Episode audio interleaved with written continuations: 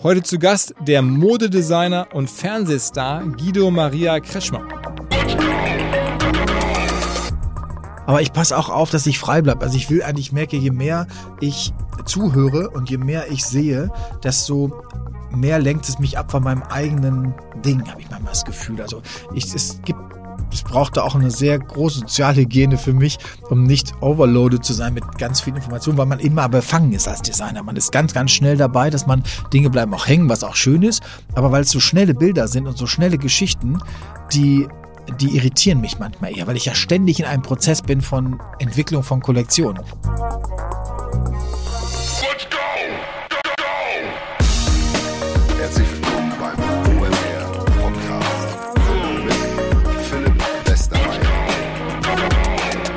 Herzlich willkommen bei OMR, der Medienplattform eures Vertrauens, dem Zuhause von zahlreichsten guten Podcasts, seit neuestem auch von Software-Reviews, also Menschen, die B2B-Software bewerten, tun das bei uns und man kann dann, wenn man eine B2B-Software demnächst kaufen möchte, bei uns nachschauen, was andere Menschen darüber denken. Das gibt es auch bei omr.com slash reviews. Bei uns gibt es natürlich ganz viele Seminare, demnächst digitale Masterclasses, jeden Tag Artikel und ähm, es gibt jetzt einen Podcast, auf den ich nochmal hinweisen möchte, den mein Partner Christian Bützer, der im Silicon Valley lebt, gemacht hat. Er hat gesprochen mit dem Co-Gründer von LinkedIn, dem Konstantin Gericke, der ist nämlich Deutscher. Ganz spannende Geschichte. Wer sich für LinkedIn interessiert, der kriegt bei Christian Bützer da im Silicon Valley Update Podcast was zuzuhören. Und jetzt geht's aber rein mit dem Podcast des Tages, einem der spannendsten Podcasts sicherlich der letzten Wochen, die persönliche Geschichte und das ganze Businessleben von Guido Maria Kretschmer. Ähm, ich habe mich so ein bisschen in Guido sofort verliebt, weil er einfach ein netter Kerl ist und wir dann auch schon vor dem Podcast saßen wir so ein bisschen zusammen, haben uns warm geredet und habe ich ihm so ein paar wirklich private Designfragen gestellt, also bezogen auf ähm, die Immobilie, äh, in der wir wohnen, gefragt, wie würdest du das eigentlich machen, so aus Spaß, weil es gerade im Gespräch hochkam. Und er hat mir dann sofort Tipps gegeben und gesagt, ey, das würde ich so machen, das würde ich so machen. Und ich dachte, krass, er hat wirklich an Sachen gedacht, die habe ich so nicht gesehen. Ich bin ja auch kein Designer. Also irgendwie Guido ist ganz besonders. Ich freue mich sehr, dass er jetzt in Hamburg lebt und sozusagen auch hier unsere Stadt bereichert.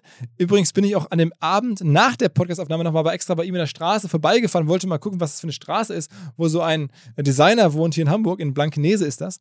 Ähm, ja, also es war ganz lustig. Ich wohne da jetzt gar nicht so weit weg, schon irgendwie einige Kilometer, aber wollte es mir mal angucken. Das auch nochmal hier kurz als Disclaimer. Bin also Fan, ähm, obwohl er Guido Mode macht, die ich glaube ich jetzt nicht so unbedingt trage. Aber er hat auf jeden Fall eine spannende Geschichte geschrieben. Ich habe mich auch nicht getraut, im Podcast ihn zu fragen, wie viel er für seine tägliche TV-Show bei Vox aktuell bekommen, was ja natürlich ein zentrales Element ist. Er hat eine tägliche Fernsehshow, sprechen wir auch gleich drüber. Also werktäglich und dann auch samstags und ist darüber vor allen Dingen echt so bekannt geworden. Er sagte mir, glaube ich, auch im Podcast 85% Bekanntheit in Deutschland. Also 85% der Deutschen kennen ihn. Was man daraus machen kann, hört ihr auch alles gleich. Jedenfalls habe ich dann am Abend auch noch mit meinem Stammgast Sven Schmidt telefoniert und gefragt, sag mal hier, der, der Guido Kretschmer, kennst du denn eigentlich? Krasse Geschichte, was der da alles macht und so. Und dann meinst du, was, was verdient man eigentlich so mit so einer täglichen Show? Ich habe das nicht so richtig gefragt. Dann haben wir ein bisschen rumgekalkuliert und rumgeschätzt und dann am Ende sagt der Sven, ja, so weiß ich nicht, bisschen zwischen 5.000 und 10.000 Euro pro Folge pro Tag. Ich so, ja, gut, vielleicht haben wir, das war das Ergebnis unserer Überlegung und Sven ist ja meistens sehr analytisch. Das ist dabei rausgekommen, aber ob es stimmt oder nicht, wir wissen es nicht. Der Guido hat es nicht verraten, ich habe es nicht gefragt. Ich wollte da nicht zu aufdringlich sein. Jedenfalls war es ein reichhaltiger Podcast und jetzt rein in selbigen. Herzlich willkommen, Guido Maria Kretschmer. Hallo, ich grüße dich, Philipp. Na, ähm, erzähl mal so ein bisschen, die meisten ähm, kennen dich ja, aber wahrscheinlich ist deine Show jetzt in unserer Zielgruppe zumindest ähm, nicht so präsent. Du machst ja vor allen Dingen, wenn man sich überlegt, eine tägliche Fernsehshow, ne? Ja, tägliche Fernsehshow und ähm, die auch Samstag sogar am Stück fünf Stunden läuft, sozusagen eine Zusammenfassung, ist schon sehr aktiv im Fernsehen, zumindest auch für den Sender. Auf Vox jeden Tag? Auf Vox Stunde, jeden Tag, 15 genau, Uhr. Shopping Queen und äh, seit vielen, vielen Jahren jetzt schon fast, glaube ich, bald schon zehn Jahre, es kommt mir mal vor, als es schon viel länger wäre. Nee, das ist auf jeden Fall Teil meines Lebens geworden, aber auch ein großes Geschenk für mich eigentlich, weil ich das sehr liebe und es mir einen guten ja, Ausgleich fast gibt zu den ganzen anderen Aktivitäten. Aber das ist habe. auch deine Plattform, das ist deine Kernbasis. Das ist sozusagen das, was deine meiste Zeit äh, in Anspruch nimmt und wo du im Kern drüber nachdenkst. No, nee, das, die Kernbasis, würde ich immer sagen, ist meine Tätigkeit als Designer natürlich. Also mit meinen Unternehmungen, die ich da mache, das ist schon mein Hauptbusiness. Das ist natürlich schon auch viel Zeit, die ich brauche, so um die Sendung zu realisieren. So tägliche Sendung ist nicht ohne. Aber nee, nee, das ist, ich würde sagen, das ist so 50-50. Also ich habe natürlich dazu auch mal noch andere Aktivitäten, die ich jetzt auch im Fernsehen mache oder früher habe ich auch ein bisschen mehr Moderation noch gemacht oder ja, das ist so ein bisschen der Weg eigentlich. Das Magazin ist auch nicht zu unterschätzen, das braucht auch viel Zeit, weil ich halt eben das auch nicht nur meinen Namen dafür geben will, sondern ja auch aktiv dabei bin, ganz viel schreibe für das Magazin, alles selber oder ganz viel selber mache und ähm, das braucht schon Zeit. Ne?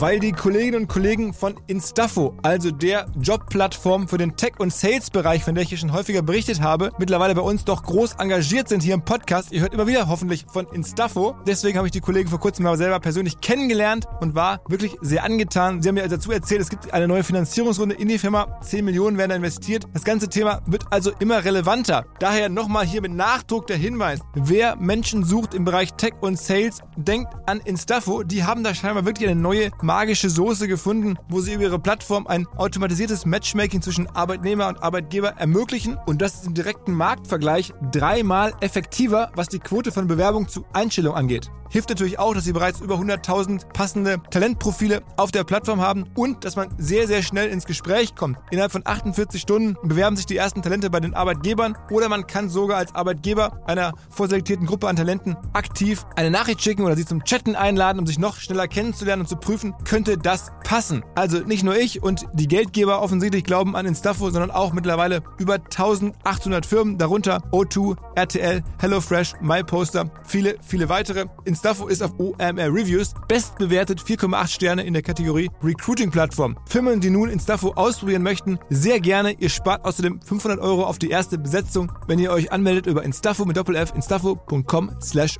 OMR. Zurück zum Podcast. Erzähl mal, wo das alles losging, weil du kommst jetzt ja gar nicht sozusagen aus, gebürtig aus dieser Mode- und Glamour-Welt, sondern du bist ganz, Nee. ganz bodenständig in, in Münster, glaube ich, äh, Warendorf. in Wa- Warendorf, also erweitertes Noch Münster, kleiner, äh, äh, genau. äh, sagen wir mal, mal aufgewachsen und dann hast du angefangen, aber sehr früh schon unternehmerisch tätig zu sein. Ja, also ich glaube, die Idee war nicht Unternehmer zu sein, aber es war zumindest halt, ich glaube, mit Kreativität so mein Leben zu bereichern. Das war es vielleicht. Ich bin sehr früh angefangen mit neun oder zehn, glaube ich, habe ich die erste Nähmaschine bekommen. Also meine Mutter hat sie sich eigentlich geholt bei Bertelsmann, von so einer Bertelsmann-Mitarbeiterin. Ich weiß noch wie heute, dass ich mit meinem Vater dann da im Auto hingefahren bin, dann haben wir die Nähmaschine abgeholt.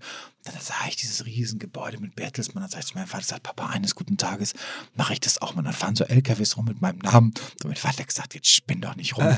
Und so, und ich weiß noch, dass ich so dachte, als, dieses, als ich dieses Nähmaschinen dann zu Hause hatte, meine Mutter sollte es erst machen, die konnte das gar nicht gut, die hat dann den Platz schon geräumt nach einem Tag. Und dann saß ich da, da habe ich dieses Licht angemacht in der Nähmaschine, es war so Abend in meinem Kinderzimmer. Und ich habe mal geschrieben in meinem Buch, das war der erste Scheinwerfer meines Lebens, so war das auch. Ich habe richtig gespürt, hier kann es passieren. Da habe ich jetzt so eine Nadel, die stichelt da vor sich hin. Und ähm, ja, und so fing es an, dass ich dann sehr, sehr früh eigentlich schon angefangen habe zu nähen, sehr gut nähen konnte auch. Habe dann so ein bisschen und Ausbildung noch gehabt bei so einer ganz dicken Schneiderin bei uns im Dorf. Da war ich so der Assistent. War aber schon so mit zwölf so weit, dass ich sagen würde, da war ich eigentlich ernstzunehmend im Einsatz und habe dann schon Änderungssachen gemacht, auch für Leute Mit zwölf der Jahren? Straße. Ja, mit zwölf, dreizehn. Also das war dann so, dass ich eigentlich schon gut davon leben konnte. Ich glaube, ich habe nie in meinem Leben Taschengeld bekommen. Da war es dann so, dass ich so mit 14 an dem Punkt war, dass mein Vater sagte, jetzt reicht's, das geht nicht mehr so weiter, dass ständig Leute auf der Klingel stehen, ähm, der Guido geht jetzt ins Gartenhaus. Und dann habe ich dann so ein Gartenhaus hinten, so eine kleine Ecke gehabt, war ich glaube ich scheinselbstständig, wenn man es ehrlich nehmen würde. Und dann habe ich so die ersten Annoncen geschaltet nach dem Motto, ja, ein junges Unternehmen sucht ähm, oder bietet halt Uniform für Spielmannszüge, was ich Trachtenvereine, was es so auf dem Land irgendwie gibt, weil ich gar nicht so richtig auf dem Schirm hatte, dass es den Beruf Designer gibt, weil mein Plan war immer Mediziner zu werden. Also das war mein fester Plan. Hast du äh, studiert, ne? Ja, genau, angefangen und so. Wie viele Semester? Zwei, drei Äh, Das Semester? Physikum noch gemacht Okay, okay. und so. Und ähm, aber dann war sehr schnell klar, dass ich, weil ich ins Ausland wollte, nächstes, dann geht es ja irgendwann weiter. Aber das war so der Plan gar nicht für mich, dass ich jetzt davon leben würde, so als Designer. Bis ich dann irgendwann, meine Eltern hatten nur einen, ein Magazin ähm, abonniert und das war der Stern. Und ich hatte dann so einen Mantel genäht, weiß noch wie heute, so ein brauner Mantel mit so einem knallblauen Futter für ihn, wie so eine abgedrehte Nachbarin. Und da hat mein Vater gesagt, also Guido, ganz ehrlich, das ist doch unmöglich. Das wird kein Mensch kaufen. Die sieht doch unmöglich aus. Wie kann man denn zwei so Farben kombinieren? Da hat er mich wie so ein bisschen runtergebracht. Dann dachte ich so, ach scheiße, jetzt das ist doch nicht schön. Und dann kam dieser Stern und genau an diesem Wochenende war dann ein Mantel von Wolfgang Job drin, hat so ein Model mit so einem nackten Oberkörper, sprang so über so eine Wiese und hatte so einen braunen Mantel an mit so einem stahlblauen Futter. Und der Wolfgang konnte sich noch daran erinnern, als ich ihm das Jahre später mal erzählt habe. Und da wusste ich so, da dachte ich, wenn der das macht, dann geht's doch. Naja, und so fing das halt irgendwie an. Und dann war ich dann eigentlich relativ autonom und habe mir so mein ganzes Leben eins ernäht, würde ich sagen. Nee, nee, das ist die, die erste Firma, die bis heute ja deine Firma ist, Ja. war wirklich, das war mir am Anfang gar nicht so klar, für Firmen. Ähm, Klamotten oder was heißt Klamotten, also für Corporate Fashion, Genau, genau. Corporate Fashion, Uniform. Genau. Hast du für Emirates, weiß ich nicht, die Stewardessen sozusagen, die Ja, Kapitäne eingekleidet. Viele, von viele bis. Unternehmen. Ja, genau, das war so TUI mein, irgendwie. TUI, verschiedene. Ich war ja, im, ich bin ja dann nach Spanien gezogen, äh, sehr früh schon mit 18, dann halt äh, Nach Ibiza. 19 nach Ibiza, aber mit der Tendenz halt immer in Barcelona zu sein. Weil ich da halt dann mich ähm, eingeschrieben habe für so eine Modehochschule in Barcelona.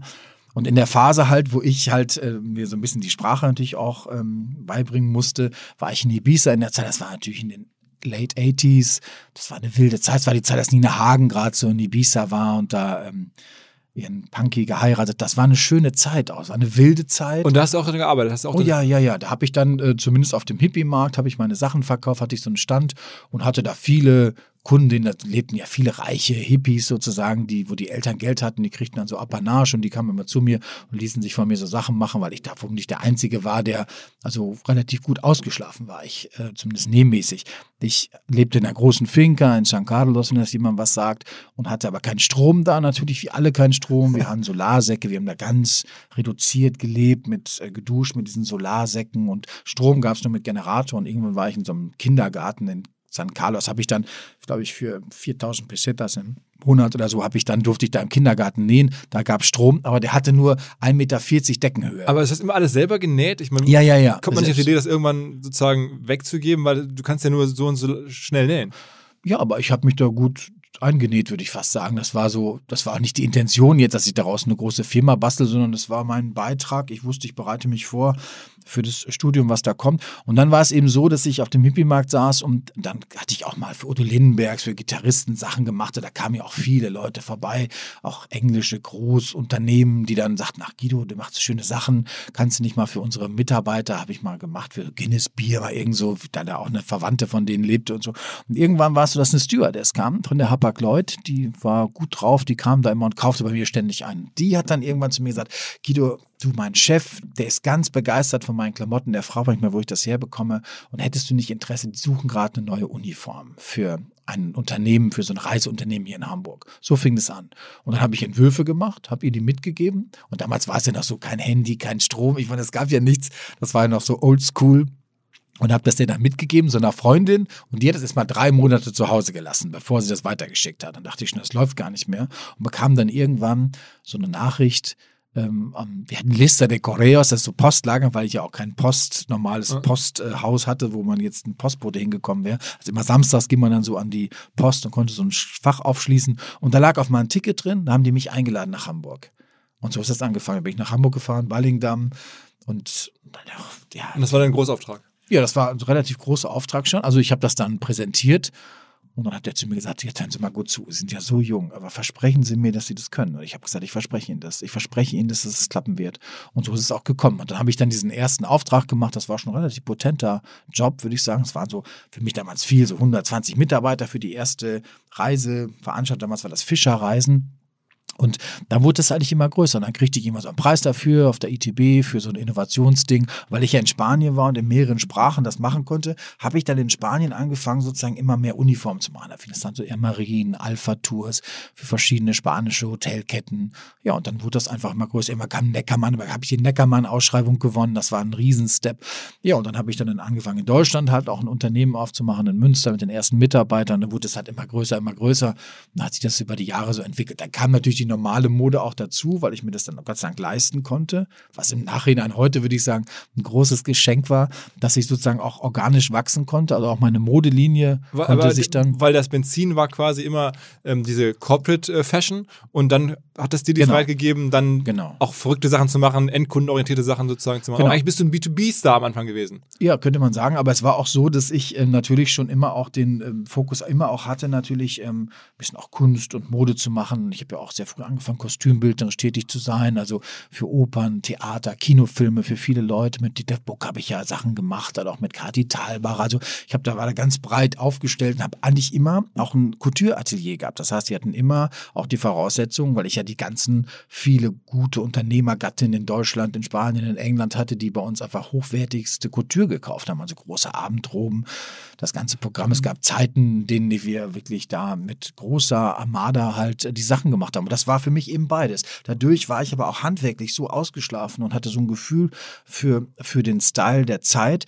Das hat mir extrem geholfen, eben auch in der Corporate. Dadurch wurde ich halt so ein, ja, in der Corporate jemand, der da extrem auffiel, weil ich da sehr innovativ war, wenn man das so sagen darf, oder innovativ ist immer so ein blödes Wort, finde ich, aber es ist auf jeden Fall in der, in der damaligen Welt dieses, dieser Uniform war das ein, war ich da auf jeden Fall ein großes äh, Talent, was da auf einmal kam, weil ich das ganz anders machte, habe neue Systeme entwickelt, auch ganz früh nachhaltig gearbeitet, also diese ganzen Bangladesch-Produktionen nicht gemacht, auch mit großen Unternehmen, später auch mit der Telekom und vielen anderen, halt darauf geachtet, dass wir regional arbeiten, also das habe ich schon sehr früh Und gemacht. wo gibt es dann Pitch? Also wenn jetzt die Telekom einen Ja, ist ein Pitch, genau. Kleidungs, Ja. äh, dann schreiben die es aus und sagen, wer Genau. möchte sich hier bewerben, wie bei einer Agentur, bei einer Genau. Werbeagentur auch. 200 Leute waren mal dabei. Bei Tu- World of TUI, als damals der große TUI-Auftrag kam, das war, glaube ich, da waren, glaube ich, 200 dabei. Da hatte ich fast überhaupt keine Chance, dachte ich am Anfang. Aber dann habe ich mich da so durchgehalten und habe es auch gewonnen dann. Da war noch so eine englische Firma da, die waren ganz potent und ich wusste es von Anfang an, ich wusste das. Also es gibt ja bei so Aufträgen auch, wo man genau spürt, das ist, den Job muss man machen. Ich habe auch manche Sachen nicht bekommen. Es ist fast das Herz gebrochen manchmal an manchen Sachen. Wie groß ist denn die Firma mittlerweile geworden? Die war so potent, dass wir so ungefähr 150 Mitarbeiter sowas hatten dann und dann war durch viele ähm, Partner überall. Ich habe ja sehr früh angefangen, auch mit großen anderen Unternehmern zusammenzuarbeiten. In der Textilbranche muss man sehr gut aufpassen, dass man eben halt mit äh, vielen Zwischenmeistern, ich hatte eine Zwischenmeisterei halt in, in Polen, also einer meiner Zwischenmeister ging dann dahin. Also das war jetzt zu lang zu erzählen, aber es sind sehr viele Verbindungen. Ich war sehr eng verbunden mit der Van Delden. Das ist auch so ein großer Textilmagnat gewesen, der ganz am Anfang mir auch äh, Unterstützung gegeben hat. Ich kam ja schon mit dem Auftrag dahin, als ich so jung war. Und ähm, naja, so habe ich mich dann eigentlich immer auch immer so in den ganzen ja, Bereich da bewegt, habe einfach von der Pike auf gelernt, dann wie das ist, ähm, ja, Unternehmenskleidung herzustellen. Und wie kam dann dein, dein Durchbruch in diese äh, sozusagen Medienwelt, dass du sozusagen jetzt auch als Personenmarke so, so, so stark geworden bist? Ja, ich hatte am Anfang schon dadurch, dass ich halt viele äh, Abendkleider machte und natürlich auf allen roten Events oder allen roten Teppichen schon vertreten war. Also ich glaube, alle Preisträger immer wieder meine Kleider trugen, also ich dann immer mehr sozusagen in die Öffentlichkeit rutschte. Und damals war es die Chefredakteurin der Bunte, die Patricia Riekel, die hat mich in Spanien kennengelernt und gesagt, Kido, du, wenn ich das sehe, du musst nach Deutschland kommen als deutscher Designer. Der Platz ist auf jeden Fall frei gerade. Ähm, du musst kommen. Ähm, ich würde dich gerne einladen. Und da habe ich sie kennengelernt, habe ich damals auch Karl Lagerfeld kennengelernt in der Woche und bin dann in Deutschland gewesen und hatte nie wieder den Gedanken daran verschwendet, dass ich nach Deutschland ziehe. Also das war für mich so klar, dass ich Deutschland fand ich schön, hatte auch das Unternehmen noch hier, aber das war für mich überhaupt keine Wie viele Jahre warst du in Spanien dann insgesamt? 20. 20. Okay, das heißt, du warst dann so, da warst du dann so Ende 30, 40 oder so? Ja, genau, so Ende, Ende, Ende 30. Und so äh, Anfang Mitte 40 sowas. Und dann bin ich, ähm, ja, und dann kam es halt, dass ich dann mir die ganzen Shows in Berlin angeschaut habe auf der Fashion Week. Und hatte dann überlegt, und dann dachte ich mir, okay, ich bin lange so weit, habe mir das so angeguckt, nicht, dass da jetzt nicht viel los war, aber ich fand das nicht so, so differenziert, sagen wir mal. Das war so ein Berliner Schick, den ich auch schön fand, aber ich dachte, ich könnte schon was anderes machen.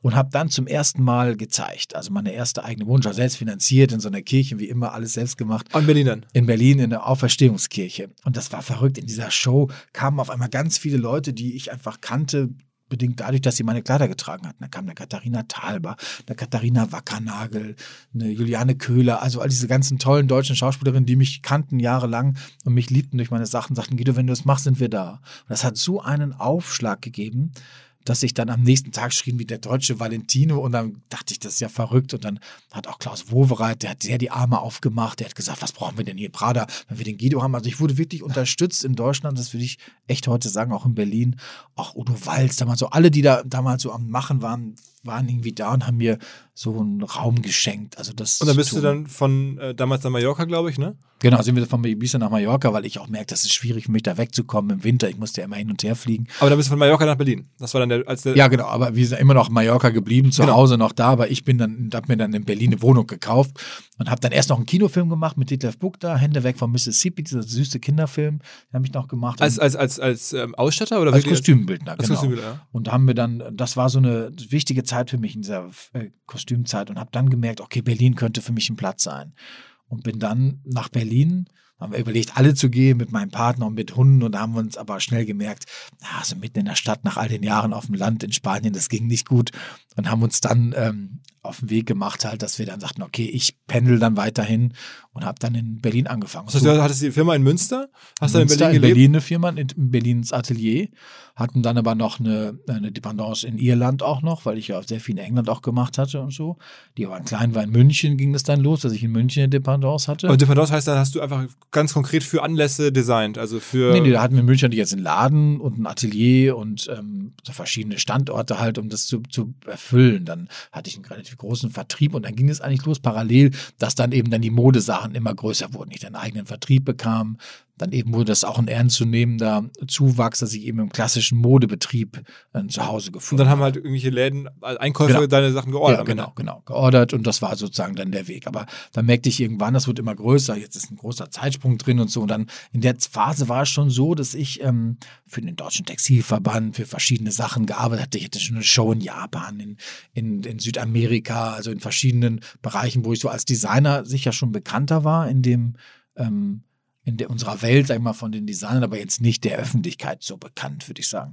Und dann kam das, dass ich dann ähm, äh, irgendwann halt die erste, das erste Angebot kam, Fernsehen zu machen. Ich hatte mal so eine Talkshow gemacht im Radio, ging es um Textil und da hat das wohl jemand gehört und fand mich dann nett und schnell oder so, keine Ahnung. Und dann bekam dieses erste Angebot und das war aber überhaupt nicht mein Weg, weil ich dachte, nee, das, das passt mir jetzt auch Was nicht. war das für ein Angebot? Das war auch für so eine, irgendwie eine Sendung, die hatte was mit Mode zu tun, aber ich fand das nicht gescheit gemacht und das hätte auch gar nicht zu mir gepasst. Da ging es darum, so Leute irgendwie platt zu machen und das war überhaupt nicht mein Weg und dann mit jemand anders noch zusammen, da war ich überhaupt nicht für geeignet. Also ich dachte mir, nee, nee, nee, das ist, wenn man sowas Elementares macht, wie man spricht darüber, die Menschen aussehen und sich nach draußen wagen, da muss man aufpassen, dass man das nicht mit Leuten macht, die nicht, ähm, die, die nicht so meine Sprache hätten oder meine, meinen Blick auf die Welt.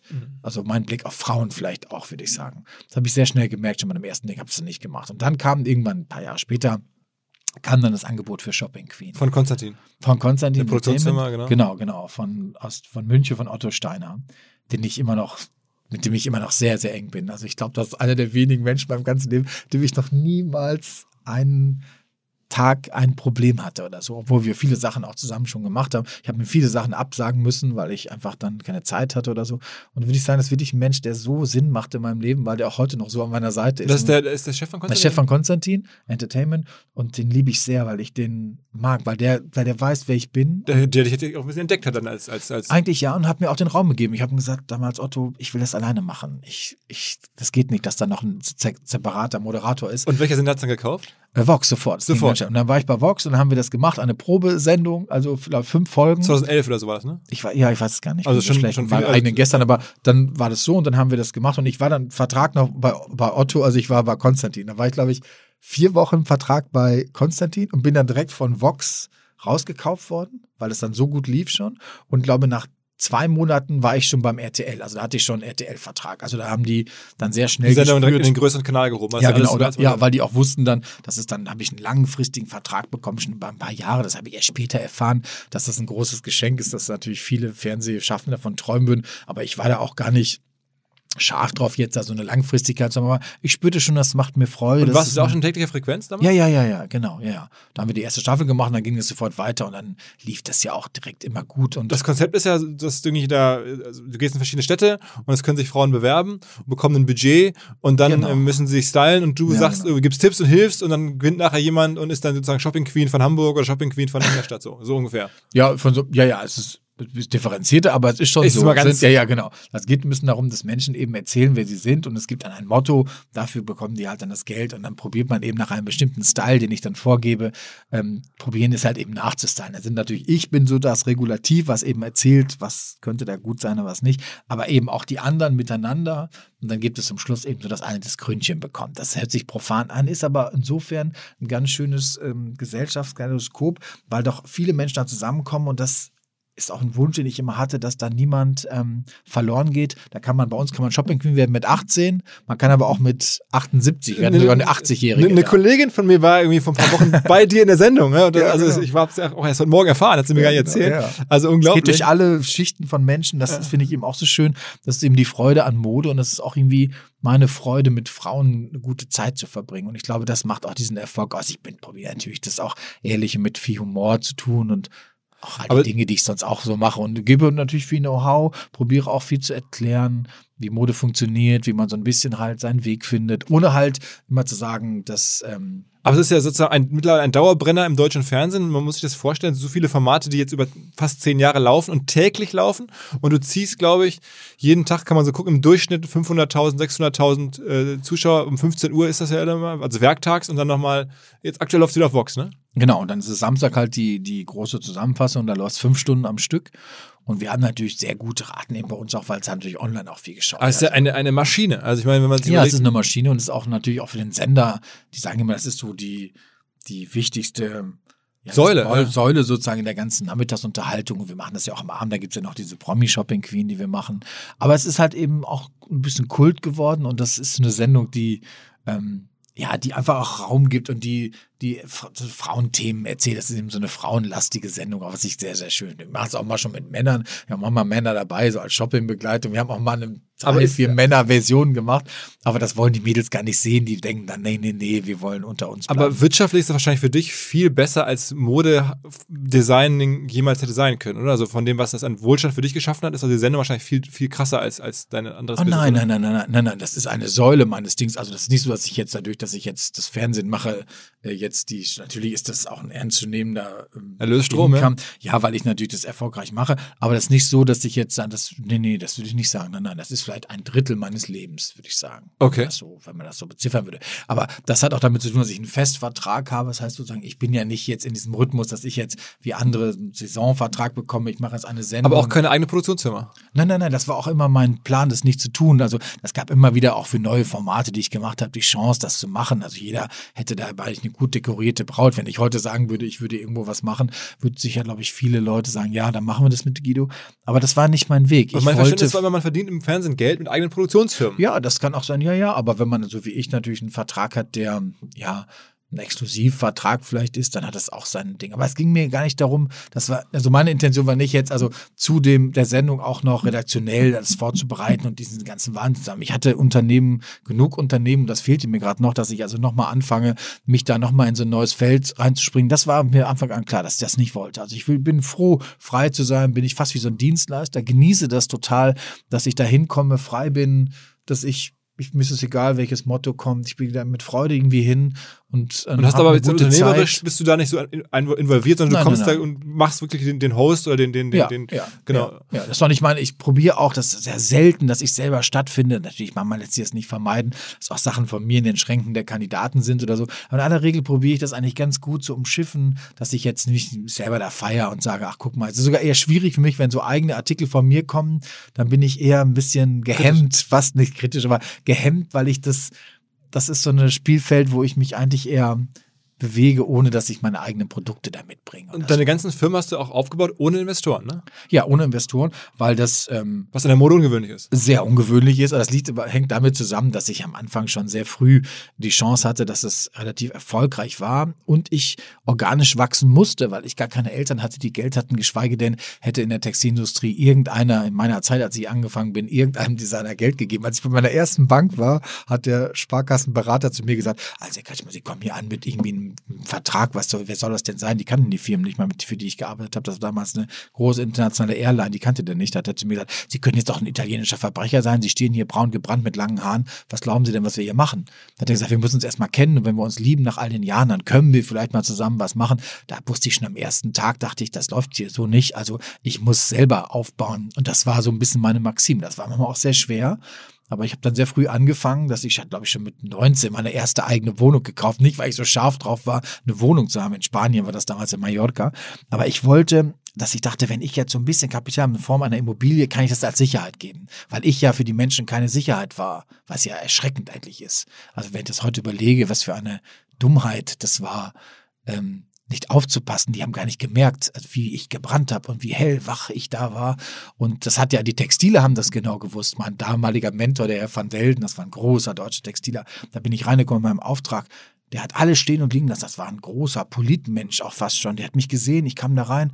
Da hat er gesagt, geh, kommen Sie mal schon her. Er sagte, was haben Sie denn für brennende Textilaugen? Also der, der, hat, sofort, der hat sofort gespürt, dass ich voller, voller Kraft auch war, das zu tun. Und das würde ich sagen, das hat mir schnell gezeigt, nicht, dass die Banker das nicht auch zum Teil verstanden haben. Es gab auch einen ganz süßen Banker, den ich sehr, sehr mochte, Mann, Herrn Wolf, den ich über alles geliebt habe. So ein ganz feiner Mann. Wo war der tätig? In Münster war, War der- der. war der- Aber der wurde dann später auch in so ein sozial schwaches Gebiet geschickt und so, weil der zu freundlich war. Der hat eben wie auf Leute aufgepasst. Das war so ein richtig guter Mensch. Und dann irgendwann wurde ich zu groß und kam an die Hauptzentrale. Und das ist ja das Problem. Wenn man größer wird, dann verlässt man ja seine Mitarbeiter oder se- seinen Bankvertrauten, den ich da hatte. Und der mochte das sehr, dass ich so oldschool war. Dass ich so aufgepasst habe, dass ich dachte, ich springe nicht weiter, als ich mir leisten kann und so, dass ich eben Dinge mache, weil ich wollte nie in den Zugzwang kommen, dass ich ja, dass ich in die Ecke getrieben wäre, weil ich dafür viel zu kreativ, viel zu Macher war, dass ich dachte, jetzt gibt es ein Regulativ, was ich gar nicht äh, steuern kann, indem ich mir jemand den Hahn zudreht. Und ich fand es auch irgendwie unfair, habe ich mal gedacht, dass wenn ich fremder Leuten Geld ausgebe, ich kannte so viele Designer, die sind ja alle fast unterstützt gewesen mit irgendwelchen Investoren, denen gehörte ja kaum noch der Namen zum Teil manchmal, dass ich immer dachte, das will ich nicht. Also ich will nicht, dass jemand anders für mich Geld verdienen muss und das ist natürlich schön. Ich finde die Idee auch gut, dass man investiert in Unternehmen, aber für mich persönlich hat das nicht äh, funktioniert, weil ich das auch gar nicht wollte. Ich wollte frei sein und dachte, ich kann das selber, ich mache das selber. Und so ist es auch gekommen. Und wenn man jetzt, ich bin heute Morgen ins Büro gefahren und dann fährt man dann hier in Hamburg an Plakatwänden vorbei, da ist gerade aktuell deine Kollaboration mit Otto, dann Ja. ähm, machst du gerade was mit About You, also man könnte fast glauben, du hast so einen Rahmenvertrag mit dem Otto-Konzern, also machst jetzt Ja, das ist auch so. Also ich nicht, das ist so. Otto muss man sagen oder jetzt About You, das ist ja auch eine logische Konsequenz gewesen. Ich war, das Ding ist immer größer geworden und ich war vor einigen Jahren an dem Punkt, wo ich dachte, okay, es gibt ja zwei Möglichkeiten. Ich mache jetzt noch größer und schaffe mir ein eigenes, ein größeres Warehouse, eine eigene Logistik, was ja auch ein unglaublicher Finanzmoment war. Ich aber auch spürte, hm, ich glaube, die Zeit ist reif und ich bin ein sehr guter partnerschaftlicher Arbeiter. Ich bin ein perfekter Servicemensch auch. Also ich bin ein guter, guter Dienstleister, würde ich auch im Nachhinein sagen. Und ich bin ein perfekter Mensch für Lizenzen. Das wusste ich aber erst gar nicht. Das ist eigentlich bei so einem Abendessen mit Karl Lagerfeld rausgekommen. Das war vielleicht vor, vielleicht zwei Jahre bevor er gestorben ist, hatte ich so ein Abendessen. Dann sagt er zu mir, ach, Guido, Sie sind doch jetzt so bekannt in Deutschland, so berühmt, dass Sie das immer noch alles machen mit den Firmen. Sie müssen mehr Lizenzen machen. Dann dachte ich, ja, da ist irgendwas dran. Hatte eigentlich recht, weil ich natürlich merkte, das ist, wenn man als Designer halt immer weiter arbeiten möchte, dann ist das von Vorteil, wenn man ein bisschen den Rücken frei hat. Dass man sich nicht mehr um die Produktion und den wechselnden Markt, der ja schwieriger Markt auch geworden ist. Und ich wusste, jetzt ist Zeit. Und dann dachte ich, wer könnte für mich ein Partner sein, wo ich ähm, zu Hause hätte, wo ich auch Textilien zu Hause hätte. Und, ähm, und dann, wie das mal in meinem Leben so läuft, wenn richtige Gedanken kommen, dann kam die Anfrage von Otto. Und ich mochte die Ottos immer gern. Ich kannte die persönlich nicht, auch die Familie Otto nicht, und habe die dann kennengelernt. Und da spürte ich sehr schnell, die waren mir sehr, sehr ähnlich. Ich, wir sind uns sehr, sehr ähnlich und haben uns natürlich auch ein bisschen Also Michael. Otto wahrscheinlich, ne? Michael Otto, genau. Und auch Benjamin Otto und so. Ich habe dann gespürt, das ist so eine ähnlich meine DNA. Die ist natürlich viel, viel größer, aber auch ich bin so ein Familienunternehmen und auch ich habe so einen Kodex von bestimmten Momenten, die die auch haben. Und ich bin da irgendwie fast ganz hanseatisch und ich glaube auch, dass die das auch nicht anders gemacht haben, in einer ganz anderen Version. Und ich war in der Zeit eine relativ, auch würde ich sagen, eine sehr dekorierte Braut. Also ich hätte da viele verschiedene Angebote nehmen können von vielen anderen großen äh, Logistikern und auch äh, Dienstleistern, die in dem Bereich tätig waren. Ich aber sehr schnell spürte nach dem ersten Essen mit denen, dass ich dachte, das ist ja auch Lebenszeit. Und wenn ich sowas mache, dass ich jetzt mein Unternehmen eingebe in so einen etwas größeren Konzern, dann muss das für mich total Sinn machen. Und das war mit Otto perfekt, weil wir uns da sehr, deswegen bin ich auch jetzt so Weil Otto. du also Sachen machen kannst. Du machst ja nicht nur Fashion, du machst jetzt ja auch Genau. Interior Design, all die anderen genau. Sachen. Ne? Ich hatte ja so viel Angebot, auch weil ich ja so ein großes Interior-Talent sicher auch habe und auch das Liebe über alles, also zu gestalten. Ich hätte wäre auch guter Architekt geworden, würde ich sagen, und auch ein guter Möbelbauer und so. Also war klar, ich hatte so viele Möglichkeiten als Designer zu arbeiten, dachte, es wäre schön, das unter einem Dach zu haben. Aber dass ich eben, und das ist das Wichtigste, da sind wir bei dem, vielleicht dem Add-on, was auch die Zeit so machte, dass man weiß, das ist ein, eine neue Möglichkeit, Menschen zu erreichen, dass man über den stationären Handel hinaus, dass man E-Commerce hat, dass man die Chance hat, andere Marketingstrategien zu fahren und eben, dass ich die Chance hatte, weiterhin als Designer zu arbeiten und den Rücken ein bisschen frei habe, indem ich auch meine Sendung, all die anderen Sachen, die ich mache, in, mit Liebe und mit genug Kraft weitermachen kann, dass ich mich nicht aufreiben muss durch die ständigen Produktionen, durch all die Möglichkeiten, die da sind, einfach ein großes Unternehmen zu führen. Und, ähm, und so kam das dann, dass ich dann sozusagen einen Lizenzvertrag mit Otto gemacht habe, für erst glaube ich für Home and Living und dann für die Mode. Und jetzt ist es so, dass ich jetzt zu About You gegangen bin und jetzt auch bei About You bin, was ich perfekt finde, weil ich glaube ich nicht nur About You als Plattform für mich perfekt sehe, auch in dem Wechsel der Mode gerade, aber eben auch ich mag die Idee, wie Tarek das tut, also ich mag diese äh, diesen Blick auf die, auf die Modewelt, wie sie gerade aktuell ist. Also ich glaube auch immer noch an die Kraft vom stationären Handel, aber ich weiß auch, dass beides miteinander funktionieren muss und dass Menschen immer mehr ähm, lernen müssen, dass sie eigenständiger einkaufen, weil die Zeit es ihnen ermöglicht. Und das ist einfach schwierig in der Mode. Die Mode hängt immer so ein bisschen hinterher. Die Mode ist eigentlich die schwierigste Part, würde ich fast sagen, im, im, im klassischen E-Commerce, weil wenn man sagt, ich bestelle jetzt einen, Ahnung, Toaster oder so, dann ist es natürlich schön, wenn der dann gut passt, also wenn der dann hübsch ist und, und der springt das Toast zum Moment raus oder so oder die Farbe passt, dann ist das irgendwie die Entscheidung getroffen, der bleibt da. Bei Mode ist es so, Menschen spüren direkt, ja, wenn sie bestellen, träumen sie sich schon mal weg also dann denken die, ach, das könnte ich auch alles sein. Dann bestellen die nicht einen Teil, die bestellen 15 und dann wird in allen Größen bestellt und dann beschummelt man sich selbst und dann gibt es einen großen Umtausch, Waren und so. Und das war auch so was, wo ich dachte, es müsste einfach eine Plattform geben, wo man wo man auch Menschen das erzählen kann, dass sie aufpassen müssen, dass sie nicht alles bestellen, sondern dass man sich konzentriert. Und das macht About You? Ja, das ist so ein bisschen meine Idee da auch, was wir da so machen, dass wir mit den Passformen so arbeiten, dass wir dann nicht so eine große Umretouren haben, dass wir reale Mode machen für reale Menschen. Und das ist so ein bisschen, was ich da gefunden habe. Wen, wen gibt es denn noch aktuelle Lizenzen, also außer Otto? Ähm, Lizenzen habe ich dann, gibt es noch, dass ich, äh, ich habe eine Tapetenlizenz und so, die ich da habe. Dann mache ich mit Christ natürlich meine Schmucklizenz. Mhm. Ähm, was habe ich da noch? Machst, machst du Parfum oder sowas? Oder ja, Parfum mit LR, ja, genau. Düfte, meine, ähm, das habe ich auch mit LR. Und da ist jede? Lizenz, wie muss man sich das vorstellen? Also dann über mehrere Jahre wahrscheinlich, ne? Ja, ja, mehrere Jahre und äh, also je nachdem, Umsatz, immer bezogen. Du kriegst immer einen Teil des Umsatzes wahrscheinlich. Ja, ich habe natürlich als Designer tätig, weil ich die Sachen ja alle selber auch produziere, mache und so, und dann vorbereite. Dann habe ich so wie so ein Festvieh und da gibt es unterschiedliche Variationen. Man kann also als Lizenzgeber ist man sozusagen, bekommt man für seine, seine Tätigkeit dann das Geld und dann mache ich es aber so, dass ich meistens eher etwas geringere Festfees nehme, weil ich auch gerne, weil ich Unternehmer bin und weil ich bei den Produkten lieber dabei bin und ich auch das Risiko mittrage, wenn was nicht gut läuft. Das finde ich auch fair enough. Das lieben natürlich meine Lizenzpartner also wenn, sehr. Wenn ich das jetzt so höre, das, das klingt ja, du bist ja wirklich eine, eine, eine laufende Geldmaschine. Was du für die Leute an, an, an Cashflows produzierst, über die Lizenzen, über die Designs, das ist ja der Wahnsinn, über die, über die Show. Mhm.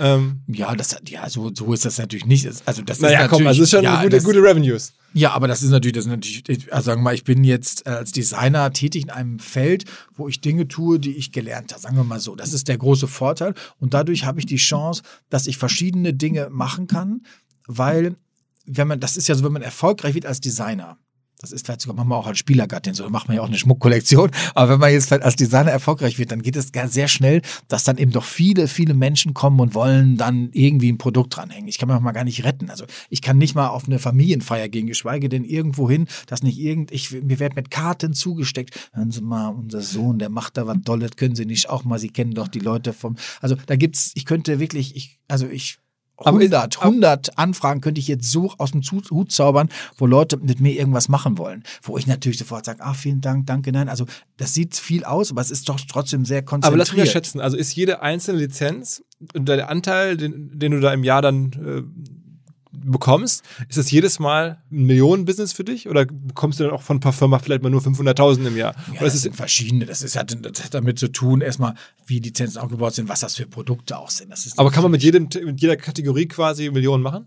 Ja, ja, ja, das sicher schon. Das, ja, klar. Das wäre ja auch verrückt, wenn ich jetzt, das geht ja nicht um Millionen. Das ist ja immer so, wenn man ich weiß nicht, viele Menschen träumen natürlich von sagen, ich glaube, Geld, das ist so ein durchlaufender Posten, denke ich manchmal. Das ist diese Idee. Klar, wenn man sagt, eine Million kann ich damit machen, dann sagen Menschen, ah, das ist aber schön erfolgreich. Manchmal gibt es auch Dinge, da macht man mit denen vielleicht nur 250.000 oder keine Ahnung, was die da machen oder, oder nur. Oder, aber es ist auf jeden Fall, da gibt es auch ganz kleine Segmente, die aber eine große Kraft haben, die sich auf Dauer entwickeln. Sag mal ein Beispiel ich mache jetzt gerade mit, ähm, mit Edeloptics, habe ich so eine, so eine Brillenkollektion gemacht, die ich sehr liebe. Das ist so ganz fein und ganz vorsichtig. Und das fängt so langsam an, weil wir da natürlich gucken müssen, das auch gut zu positionieren, dass da Qualität funktioniert. also das ist so, da ist es mir wichtig, da, da lasse ich auch schon mal, dass ich sage, okay, da verzichte ich auf irgendwelche Prozente, weil ich denke, ah, ich möchte, dass wir in Ruhe in den Markt kommen und weil das immer so ein Traum von mir war, mit tollen Brillen Menschen zu arbeiten, weil ich immer als Designer will man immer Brillen und Parfums machen.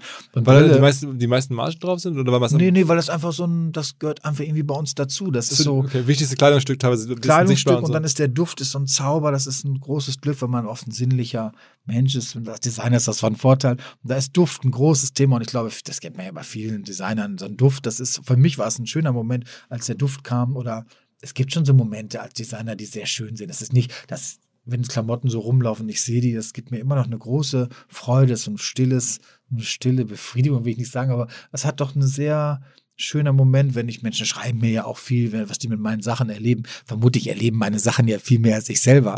Aber ich mag das gern, diese Gedanken und die Spiele, wenn die heiraten in meinen Sachen, wenn die sich verlieben, wenn die Ja sagen. Ich habe sogar vor kurzem eine Frau mir erzählt, wissen Sie was, Herr Kretschmer, ich habe von Ihnen so eine, da musste ich so lachen, der Mann war daneben.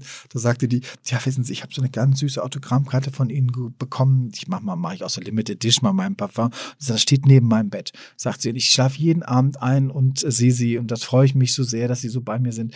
Und dann sagt der Mann auf dem All von hinten, der war ganz lustig, es war so ein Rheinländer und sagte so, ja, ich hatte das Gefühl, wenn, wenn ich mit meiner Frau da rummache, dann sind sie immer dabei. Mama guckt die auch rüber. Und dann sagt die zu dem, da sagt die, ja, Schatz, Mama mache ich das auch. Und da musste ich, und ich fand das so rührend und habe mich so gefreut. Oder es gibt so, ach, da, gibt's, da könnte ich jetzt hunderttausend Geschichten erzählen, also, wo ich merke, das ist, man macht eben auch Dinge, die Sinn machen. Gerade wenn man Schmuck macht, auch ich mache ja auch Eheringe und und wie viele Menschen haben schon gesagt, möchtest du mich haben und stecken einen Ring von mir an und so. Ich mag dieses Gefühl, dass ich irgendwie dabei bin. Das ist so mein Grundgedanke.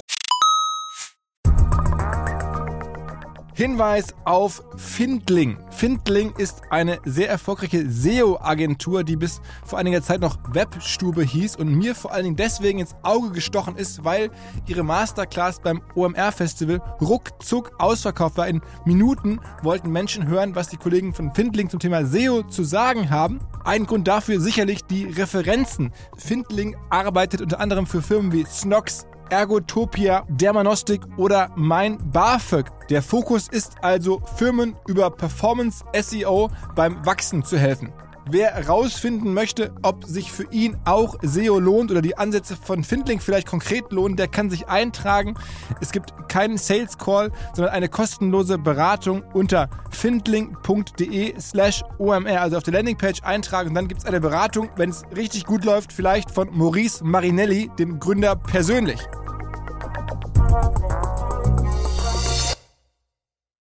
Zurück zum Podcast. Welche Rolle spielt denn die Zeitschrift? Ist die Zeitschrift auch Oh mehr ja, ja, ja, die Zeitschrift. auch, auch, ist das aber mehr, um dich präsent zu halten oder ist das Nein, nein, nein, nein. Die Zeitschrift, das war, also da gab es auch vorher schon lange eine Anfrage, das zu machen. Das war auch als Barbara schon anfing, aber ich dachte, ah, man muss auch die Zeit finden, das zu machen. Also ich habe nie Sachen gemacht, die dann nicht reif sind in der Zeit, weil es gibt viele Sachen, die ich jetzt machen könnte, aber wo ich denke, ah, das schaffe ich nicht. Und wenn ich zu wenig Zeit habe für etwas, dann macht das sowas von überhaupt keinen Sinn. Dann wird das mein normales Leben stören. Ich bin eh so getaktet. Und wenn ich jetzt also was machen würde, was viel Zeit braucht und wo ich auch Lust habe, das zu machen, dann müsste ich aber so viel von anderen Sachen abschneiden, was ich aber auch brauche, damit ich leben kann. Ich brauche so einen letzten Freiraum so für mich, um mein, ich weiß, der kennt mich gut, ich weiß genau, was ich an Energie habe und was ich nicht habe. Und da war es so, dass die Zeitung war ganz klar, dass wenn ich das mache, das Guido-Magazin, einmal im Monat kommt das, ne? einmal im Monat, dass ich das auch machen kann. Mit Also- Kuna und Ja? auch, ne? mit Gunnar und Ja und äh, das, dass ich das, dass ich schreibe ja ganz, ganz viel in dem Magazin. Es ist ja ganz viel von mir geschrieben. Ich schreibe die ganzen Sachen, ich mache die Redaktionssachen. Ich wusste, ich brauche dafür Zeit. Und das habe ich auch meinem Management und allen Leuten gesagt, die waren erstmal, nein, Guido, weil die wollen ja auch, dass ich effiziente Sachen mache und so eine Zeitung, da kann man ja nicht so viel Geld mit verdienen oder das ist ja nicht so, ein- das ist ja auch so ein Herzensding, wenn man ganz ehrlich ist, gerade im Printgeschäft, obwohl es sehr gut läuft, muss man sagen. Was War- habt ihr für eine Auflage aktuell? wir haben so 100.000, 100, Mhm. das ist so, wir sind sehr, wir sind fast einer der wenigen Blätter, die perfekt durch die Krise sind, fast kaum Verlust hatten und 100.000 so. Auflagen. Ja, so, ich würd, sie hatten auch 120 schon mal, also sowas in dem Bereich. Mhm. Also wir liegen auf jeden Fall sehr, sehr, da sind wir da sehr, sehr gut positioniert und ähm, das, was mich auch total freut. Aber es war klar, ich will auch viel schreiben und will es selber machen. Und, ähm, und dann kam das halt. Deswegen würde ich sagen, das Magazin ist für mich so ein Herzensding, weil ich ja auch gern schreibe und ja auch viele Bücher schon gemacht habe und ich sehr gern schreibe. Wer ist denn deine Zielgruppe am Ende? Also wie würdest du denn sagen, wer ist der typische oder wer, wer ist die typische Käuferin und, und Fan? Von 14 bis 84 würde ich fast sagen. Aber so, vor ist Frauen auch, natürlich, logisch. Ja, Frauen und wir haben auch Männer natürlich auch, sind auch Jungs dabei, aber es ist schon Frauen. Und ich würde sagen, also unsere Zielgruppe ist genau diese Zielgruppe. Also wenn die bei uns jetzt so ein Marketing-Tool da aufmachen und gucken, wer sind die. Ich habe ja das Glück, dass ich ja ständig durch, dass ich im Fernsehen so einen Festvertrag habe, bin ich ja ständig durchleuchtet. Das heißt, ich habe ja ständig Umfragen, ich weiß ja immer aktuelle Werte, wie viel Prozent in Deutschland mich so kennen, wie wissen, was Wie ich tue und so. Ich glaube, es war über 85 Prozent, das war für dich irre. Also Markenbekannter in Deutschland. Ja, ja, also völlig irre. Also da manchmal war ich selber erstaunt, wie viel und was die Leute mit verbinden und dass ich so einen positiven Moment habe, was mich auch sehr freut. Aber das ist so, ähm, das kann man ja alles abbrechen. Und deswegen war es eigentlich immer ganz schön, dieses Magazin als Idee irgendwann auch zu spielen, weil ich dachte, es wäre schön darüber hinaus, dass ich Shopping Queen mache und da spreche und, und eben das Medium Fernsehen benutze oder auch was man sonst so macht, vielleicht in dem ganzen Social Media, finde ich, ist so ein reales Magazin ist doch ganz schön, weil ich auch so ein Papiermensch bin. Ich mag sehr gern nachschlagen. Und ich mag das gern, wenn man Menschen die Chance gibt, dass sie so ein eigenes Backup haben, weil ich, ich ja merke, wenn ich mir selber Sachen äh, so irgendwo hinlege, elektronisch, dann sind sie manchmal auch verloren. Und ich mag diese Idee vom Magazin. Ich mag das sehr gern, die Haptik mit Papier. Aber, so. sagen wir nochmal zu der Zielgruppe. Sind das dann, also sagst du jetzt von 14 bis 84, also altersmäßig jeder und so soziodemografisch, oder sind das, jetzt ist es teuer oder ist es, beschreibt man so ein bisschen, sind das Leute so aus der Masse des Volkes, aus der Breite des Volkes? Ähm, Ja, es ist eigentlich erstaunlich, dass es wirklich querbeet geht. Es, also es, ist immer so, es sind zum Teil diese doch sehr stark ähm, konsumlastigen Zielgruppen natürlich, die bei Frauen, glaube ich, ja losgehen. Es geht ja los bei 26 oder 25, wenn man so anfängt, irgendwie Geld zu verdienen. Bis der Zielgruppe bis 49 ist immer so eine Zielgruppe. Aber es gibt darüber hinaus auch die Älteren, weil ich das auch wichtig finde, die sind auch da bei mir. Und es gibt auch die Jüngeren, also die ähm, die, die, jetzt merke ich mit About You gerade auch, dass da Jüngere kommen, die jetzt so klein, kleinere Dinge kaufen. Also bei den Möbeln ist es ähnlich. Da haben wir auch das komplette Programm. Also wir haben von Kleinigkeiten, die eben in Zielgruppen sind, wo Leute sich eher so Kleinigkeiten an Accessoires kaufen, Vasen, mal eine neue Bettwäsche. Aber auf der anderen Seite sind wir fast auch, glaube ich, mittlerweile bei Betten schon fast Marktführer, habe ich jetzt gesehen, mit einem Bett, was ich entworfen habe, wo wir dann eben auch in einer anderen Range dann auch ähm, da Abverkäufe wer sind denn sozusagen da jetzt deine Wettbewerber, also andere Brands, wo du sagst, das ist am ähnlichsten in Deutschland? Also äh, ist es jetzt, Jill Sander ist es nicht. Die ist jetzt ja viel teurer, viel mehr so High-Touch wahrscheinlich. Ja, Und es H&M ist- es auch nicht. Nee, es ist nicht. Es ist, glaube ich, bin, glaube ich, ich sage mal, ich nenne es immer Democratic Couture. Das ist das, was ich eigentlich mache. Das ist so vielleicht genau, deswegen ist mit allem etwas Mitbewerber in vielen Bereichen, würde ich fast sagen. Das ist auch das, was mich vielleicht mit diesem Alleinstellungsmerkmal gegeben hat. Diese Chance, in vielen Bereichen tätig zu sein, weil ich halt ähm, vielleicht auch sehr breit aufmache. Und mein Weg war immer, ich sage es immer oft gesagt, das nenne ich für die Democratic Couture. Ich habe ja so lange Couture gemacht, was ganz Exklusives für Leute im ganz teuren Segment. Und ich merkte irgendwann durch Shopping Queen, dass ich ja im Grunde gar keine Produkte habe für die Menschen, mit denen ich jetzt jeden Tag unterwegs bin. Welchem, welchem deutschen Designer fühlt sich denn am meisten nah? Ist Job oder ist es Ich fühle mich mit Wolfgang insofern nah, weil ich ihn sehr schätze und weil er mich mit sozialisiert hat als Designer, würde ich sagen, fühle ich mich ganz, ich, ich, ich habe auch was von Jill Sander, diese Schlichtheit manchmal, die ich auch mag, so qualitativ ähm, Dinge vernünftig zu tun. Ähm, in der Breite irgendwie? in der Breite es sind ja so wenig, die. Ich bin eher, ich bin eher so ein Michael Kors-Typ, würde ich fast sagen. Ich bin nicht, Ah. in Deutschland wüsste ich jetzt gar nicht richtig, wer. Das ist für mich so Michael Kors, das mag ich ganz gern, weil er auch geschafft hat, so eine, ich mag Bill Blass gern. Ich bin, das sind so Marken, die ich. Tommy Hilfiger, sowas? Ja, mag ich auch mit so amerikanisch eigentlich, würde ich nicht ehrlich bin und so. Aber das ist noch ein anderes Segment. Das ist dann sowas wie Esprit oder sowas, würde ich sagen. Aber ich würde sagen, ich habe von vielen Dingen etwas. Aber Gary Weber-Style-Sachen? Nee. Ja, das ist jetzt nicht so mein Weg, aber Okay, so- wir haben wir auch zum Teil manchmal, ja, weil es auch nicht, weil es nicht sagen kann. Ich glaube auch, das ist immer bescheuert als Marke zu sagen, jetzt bin ich wie der, weil das Ja. gar nicht mein Weg ist. Also ich habe, es gibt Marken, denen ich eine, eine große Begeisterung habe, wo ich begeistert bin, weil ich den Stil mag. Ich mag, ich mag Acris zum Beispiel sehr. Das ist eine große Marke, schweineteure Sachen, aber toll gemacht und da kann ich mich total für begeistern, obwohl ich mir selber, glaube ich, auch nie selten was ganz Teures kaufe, weil ich da eher zurückhaltend bin, aber ich kann mich sehr Was, was, begeistern. wie, wie, wie teuer darf es bei dir sein, wenn du den Mantel kaufst? Was zahlst du dafür maximal? also ich glaube, das teuerste Teil, äh, ich also ich bin eher sehr zurückhaltend, würde ich sagen. Also schon. ich, ähm, also ich der teuerste Pullover, also Pullover weiß ich noch meines Lebens, der war mal 1400 Euro. Okay, das ist ein in Wort. Das ist ein Wort. Habe ich in Paris gekauft von Yves Saint Laurent. So ein Kaschmirteil, so ein Rollkragen. Ich dachte mir, weil ich Rollkragen sehr liebe, weil ich das mag, wenn man so eingepackt ist. Und dann habe ich den getragen und der war wirklich nach drei Tagen fing der an zu pillen und ich dachte mir, das glaube ich jetzt nicht und habe alles gemacht aus Textiler, was man tun kann. Das Teil hat mich so enttäuscht, ehrlich. Das ist dann so gekommen, dass ich dann dachte, das Drecksteil für so viel Geld, ich, kann, ich tausche nie irgendwas um. Ich war auch dann nicht in Paris, dachte ich mir, was mache ich jetzt mit dem scheiß Pullover? Weitergetragen und ich, für zu Hause war er mir irgendwann auch schon zu pillig. Da dachte ich, was mache ich denn mit dem Teil? Und habe dann angefangen, in dem Garten zu tragen. Da hat er mich jahrelang im Garten betreut und meine Mutter, die viel Zeit bei mir verbrachte, hat immer meine Wäsche gemacht und dachte wohl, ach, das ist einfach so ein Wollpullover, hat er mit in die Wäsche gegeben und weil das feinstes Kaschmir war, ist er irgendwann sagt, Mama, wo ist denn mein Pullover, mein Gartenpullover? Und dann kam so ein ganz kleines Knoll raus. da hat meine Mutter den in der Wäsche komplett gekillt und dann hatte die Nachbarin, die hatte gerade Katzenbabys.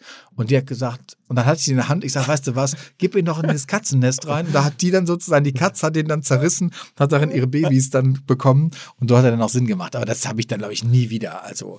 Wie würdest du denn sagen, bei dir ist, ähm, was, was ist wichtiger? Dein Stylegefühl und, und dein Ta Talent als Designer mittlerweile? Oder auch deine Reichweite und Markenbekanntheit. Ich meine, du hast bei Instagram, glaube ich, auch so 600.000, 700.000 Follower Größenordnung und dich gucken jeden Tag 500.000 Leute an. Man kennt dich, du hast gerade gesagt, 85% Namensbekanntheit in Deutschland. Ähm, das ist, welches Pfund wirkt schwerer? Ach, das ist auch eine Kombination aus allen, würde ich sagen. Das kann ich gar nicht so sagen. Jetzt würde ich sagen, mein, mein Beitrag, der, der Social Media Beitrag, der ist natürlich ein ernstzunehmender, weil es momentan auch ein wichtiger Markt ist, weil ich bin ja organisch da auch gewachsen, muss man ja sagen. Es ist ja nicht so. Bei Instagram. Ja, bei Instagram, auch bei Facebook oder so, dass ich mir da sozusagen, ich kaufe ja keine Follower, wie das viele machen oder connecten sich mit anderen, um das zu optimieren. Das ist gar nicht so mein Weg. Ich glaube, dass meine, meine TV-Präsenz sicher sehr hilft, eben, dass ich immer da bin und dass ich ähm, wahrgenommen werde.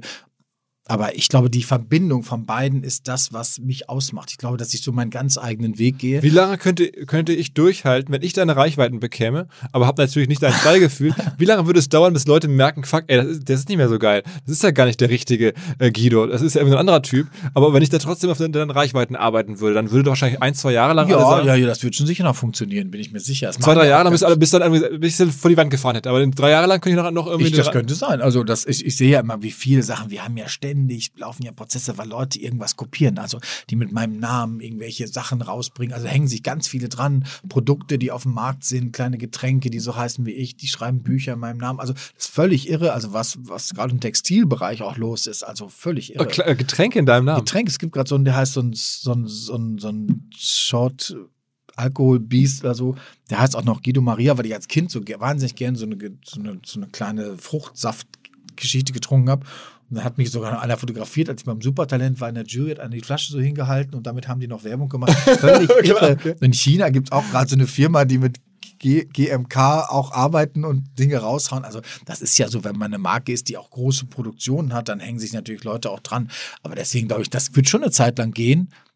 Wäre mir auch relativ egal, wenn ich ganz ehrlich bin, das wäre mir auch egal. Ich glaube, ich bin eine Marke, eine sehr personenbezogene Marke. Da das bin ich, die trägt meinen Namen und dann ist es was anderes, als wenn man eine Marke vielleicht hat, die, es nicht, wenn ich jetzt Bruno Cuccinelli heißt, den es gar nicht gibt oder so, keine Ahnung, oder Freddy Weber gibt es vermutlich auch nicht oder keine Ahnung, oder Betty Barkley, die hat es auch noch nie gelebt oder das auch Massimo Dutti hat noch nie gelebt, also das, den gibt es gar nicht. Warum Massimo ist das denn so mit dem? Das wollte ich dich eh fragen. Ja, das machen, das, machen Marketingagenturen. Das sind die, die Aber warum zieht in der Mode so starke Name? Also ich meine, warum ist, äh, sagen wir, in allen anderen Branchen heißen ja Firmen mittlerweile Google und irgendwie anders oder OMR, oder, aber warum, warum heißen in der Mode alle Firmen wie eine Person? Das ist nicht mehr so. Das ist im Grunde das auch vorbei. Das war früher so. Das ist jetzt vorbei. Also jetzt würde ich sagen, heißt das nicht, die Leute heißen jetzt nicht mehr so, wie ihre Unternehmen sind. Das war früher so eine Oldschool-Geschichte. Da haben ja Models auch noch den Namen getragen, den sie haben. Heute sind die einfach Models. Ich glaube, die Zeit hat sich sehr verändert. Also heute gibt es nicht mehr, wenn jetzt ein junger Designer kommt. Sag mir heute mal, frag mal, wer ist heute der Chefdesigner von Marc Jacobs? Wer ist heute der Chefdesigner von Chanel? Wer ist von, von, also dann sind viele schon kommen in Schleudern, weil sie es nicht mehr wissen, weil die Namen weg sind. Obwohl die Firma vielleicht noch Alexander McQueen heißt, wissen natürlich nur die wenigsten, wie die neue Designerin heißt. Also ich glaube, die neuen Marken, die kommen, die sind gar nicht mehr so personenbezogen. Wenn du heute kommst als Petra Müller und sagst, ich bin Petra Müller und mach ein großes Label auf, dann schwöre ich dir, dass das als Petra Müller niemals funktionieren wird. Es gibt natürlich immer noch ein paar, die das machen, aber viele nehmen sich auch schon Fantasienamen und die größeren Unternehmen, die arbeiten nicht mehr mit, mit Namen, die es real gibt, sondern die denken sich das aus. Also ich weiß zum Beispiel von so Italienern, wie die damals, ich habe eine gute Freundin, die halt in dieser großen spanischen Modewelt ja auch unterwegs ist, die haben mir erzählt, wie die damals Massimo Dutti entwickelt haben. Da haben die im Telefonbuch nachgeguckt, wie das richtig ist, so, haben geguckt, was ist ein schöner italienischer Name, was könnte gut passen. So werden Marken gebaut, also so werden Namen gebaut. Jetzt sind es andere Geschichten. Wenn ich jetzt Trussardi heiße oder so, dann bin ich Trussardi. Oder wenn ich jetzt Armani bin, dann ist es noch Armani. Aber, und vermutlich ist es so. Aber das ist, wird sich heutzutage, glaube ich, auch verändern. guckst du dir viel die neuen Designer an, also so Virgil Abloh und, und Ronny Ja. Feig oder sowas, hast du das im Ja, Blick? ja, ich schaue mir das schon an und so. Ich finde vieles natürlich auch, für mich ist es oft auch so ein Revival-Ding. Gerade momentan hat die Mode ja so einen großen 80er-Jahre-Kick und ich finde die interessant, die was Neues machen. Also, Wer ist, sag mal so, Abloh zum Beispiel? ja, Ablauf finde ich super, finde ich sehr schön. Ich ähm, habe jetzt gerade so eine, ähm, es gibt auch in, in Berlin einen, den ich sehr mag, also diesen Tomaszewski, finde ich, der macht es auch ganz schön, der macht so reduziert, so eine neue Art von, das mag ich sehr gern. Also es gibt, wir haben ja bei uns auch immer viele junge Leute, die kommen mit, mit, mit Brands, aber das ist so, ich würde sagen, ich bin besonders scharf auf die, oder die mag ich gern, die den eigenen Weg gehen. Das ist natürlich schwierig heutzutage, weil die Mode-Menschen, die heute anfangen, die heute Mode sein studieren, sehe ich ja bei unseren Praktikanten und unseren Leuten, die wir haben, die träumen alle davon, ein Brand zu haben, ein eigenes Label. Alle probieren das, weil sie durch am Anfang schon sehr früh im Studium schon online verkaufen aber sehr schnell merken, dass der Markt so schwer ist, so, dass der Textilmarkt so am Boden auch vielleicht liegt, dass die Preise so am Boden sind, dass junge Brands fast gar nicht mehr die Chance haben, ihre Preise zu bekommen für das, was sie da produzieren. Guckst du dir an, was so Influencer gerade aufbauen? Also You macht ja auch mit Lena Gerke zum Beispiel sowas. Ja, ja, die Lena, das macht, die macht das toll. Ich würde sagen, das ist auch so ein Look, den sie so als Model macht. Ich mag diese Idee mit ihrem Leger-Ding, weil das ist so sie als Model. Ich mag sie ja auch, kenne sie gut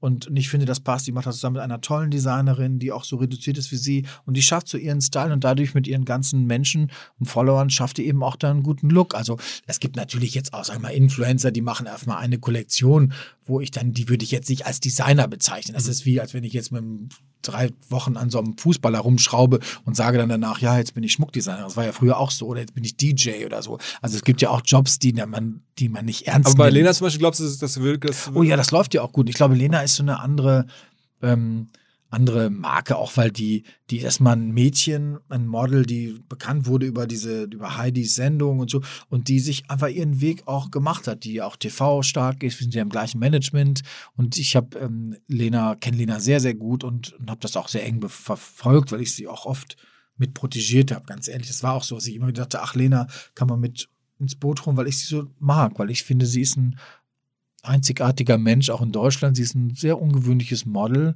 Gibt es noch andere der, dieser Art, wo du sagst, die sind auf dem, die haben so das Potenzial vielleicht oder so? Ähm, also ich glaube, so im Textilbereich jetzt würde ich sagen, ist Lena schon ein bisschen Ausnahmemensch gerade. Es gibt sicher noch ein paar andere. Also ich, es gibt natürlich ganz gute Influencer, die da auch, glaube ich, auch eine Steffi Giesinger gibt ja jetzt auch gut Gas und die Steffi mag ich auch, weil ich finde, was zu erzählen. Ich glaube, da gibt es schon noch ein paar. Ich bin jetzt nicht automatisch begeistert, wenn nur eine sagt, hi there. Und wenn man morgens halt, da kann ich überhaupt nicht drauf. Also wenn jetzt morgens einer erzählt, wer sein Müsli umrührt und das zum 85. Ähm, ähm, da drehe ich durch. Also das kann ich überhaupt nicht, dieses bekloppte. Machst du das Instagram dreimal- Ja, ja, ich mache selber. Also wir haben natürlich ein ganzes Team. Also ich gebe immer Sachen dazu, die privat sind und haben natürlich ein Team, die das mit befeuern, weil da ganz klar ist, dass wir natürlich auch da unsere, unsere Produkte oder manchmal auch Geschichten, die ich mache, natürlich mit erzählen müssen. Aber ja schon, aber ich bin überhaupt nicht dabei, dass ich, ich finde es so unerschreckend, also wahnsinnig langweilig und auch ermüdend, wenn ich so manche Seiten angucke, auch von wirklich erfolgreichen Influencern, und man denke, stop it bitte. Also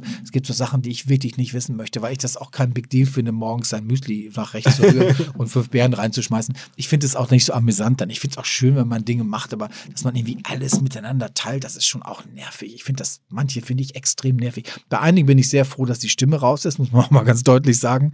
Ähm, aber ansonsten, wenn ich, es gibt so ein paar. Ich bin, also ich denke auch, eine Caro Dauer macht das auch auf ihre Art ganz, ganz gut. Ich mag, ich bin großer Fan von Olivia Palermo, die zum Beispiel mag ich total. Die haben wir oft auch in der Sendung, weil ich die ein gutes Mädchen finde oder, ähm, Ach, da gibt es so einige, die ich ganz gut Wie, finde. wie, wie siehst du denn den Einfluss von Tech? Also, ähm, was ich beobachte, ist, dass jetzt ja auch wirklich, insbesondere Apple versucht, wirklich eine, eine Modefirma zu sein. Also auch eine, eine Style-Firma. Ähm, ist- beobachtest du dann an verschiedenen Stellen, dass solche Trends kommen? Ich glaube, dass das passieren wird und das wird auch so kommen. Ich glaube, dass der ganze Modemarkt sich extrem dreht, weil nicht mehr die Intention von Käufern ist zu sagen, ich nehme eine Designermarke, die ich mag. Es wird wenige Multibrands geben, die das vielleicht so befeuern wie, sagen wir mal, sowas wie Louis Vuitton, dass man auf so eine Tasche wartet, ewig Zeiten. Und das sind ja dann sowas wie Louis Vuitton, vielleicht auch Michael Kors oder vielleicht ist es auch noch ein bisschen die, ah, Dior schon wieder zu teuer, Chanel ist auch zu teuer. Also da gibt es so Sachen, glaube ich, auch die werden sich auf Dauer um, umbauen. Aber ich denke schon, dass es viele Unternehmen gibt, die eigentlich mit Mode offensichtlich nichts zu tun haben, die aber dann einfach Leute da hinsetzen und die werden sich immer wieder Menschen nehmen und darum mit Kollektionen Hast du da auch bauen. Anfragen? Also, dass du sagst, Ja, ja, ja, eine. App zu gestalten oder ja, was ja, ganz ja, irgendwie Hardware, ein Handy genau. oder sowas? Ja, genau, ja, ja, das haben wir auch.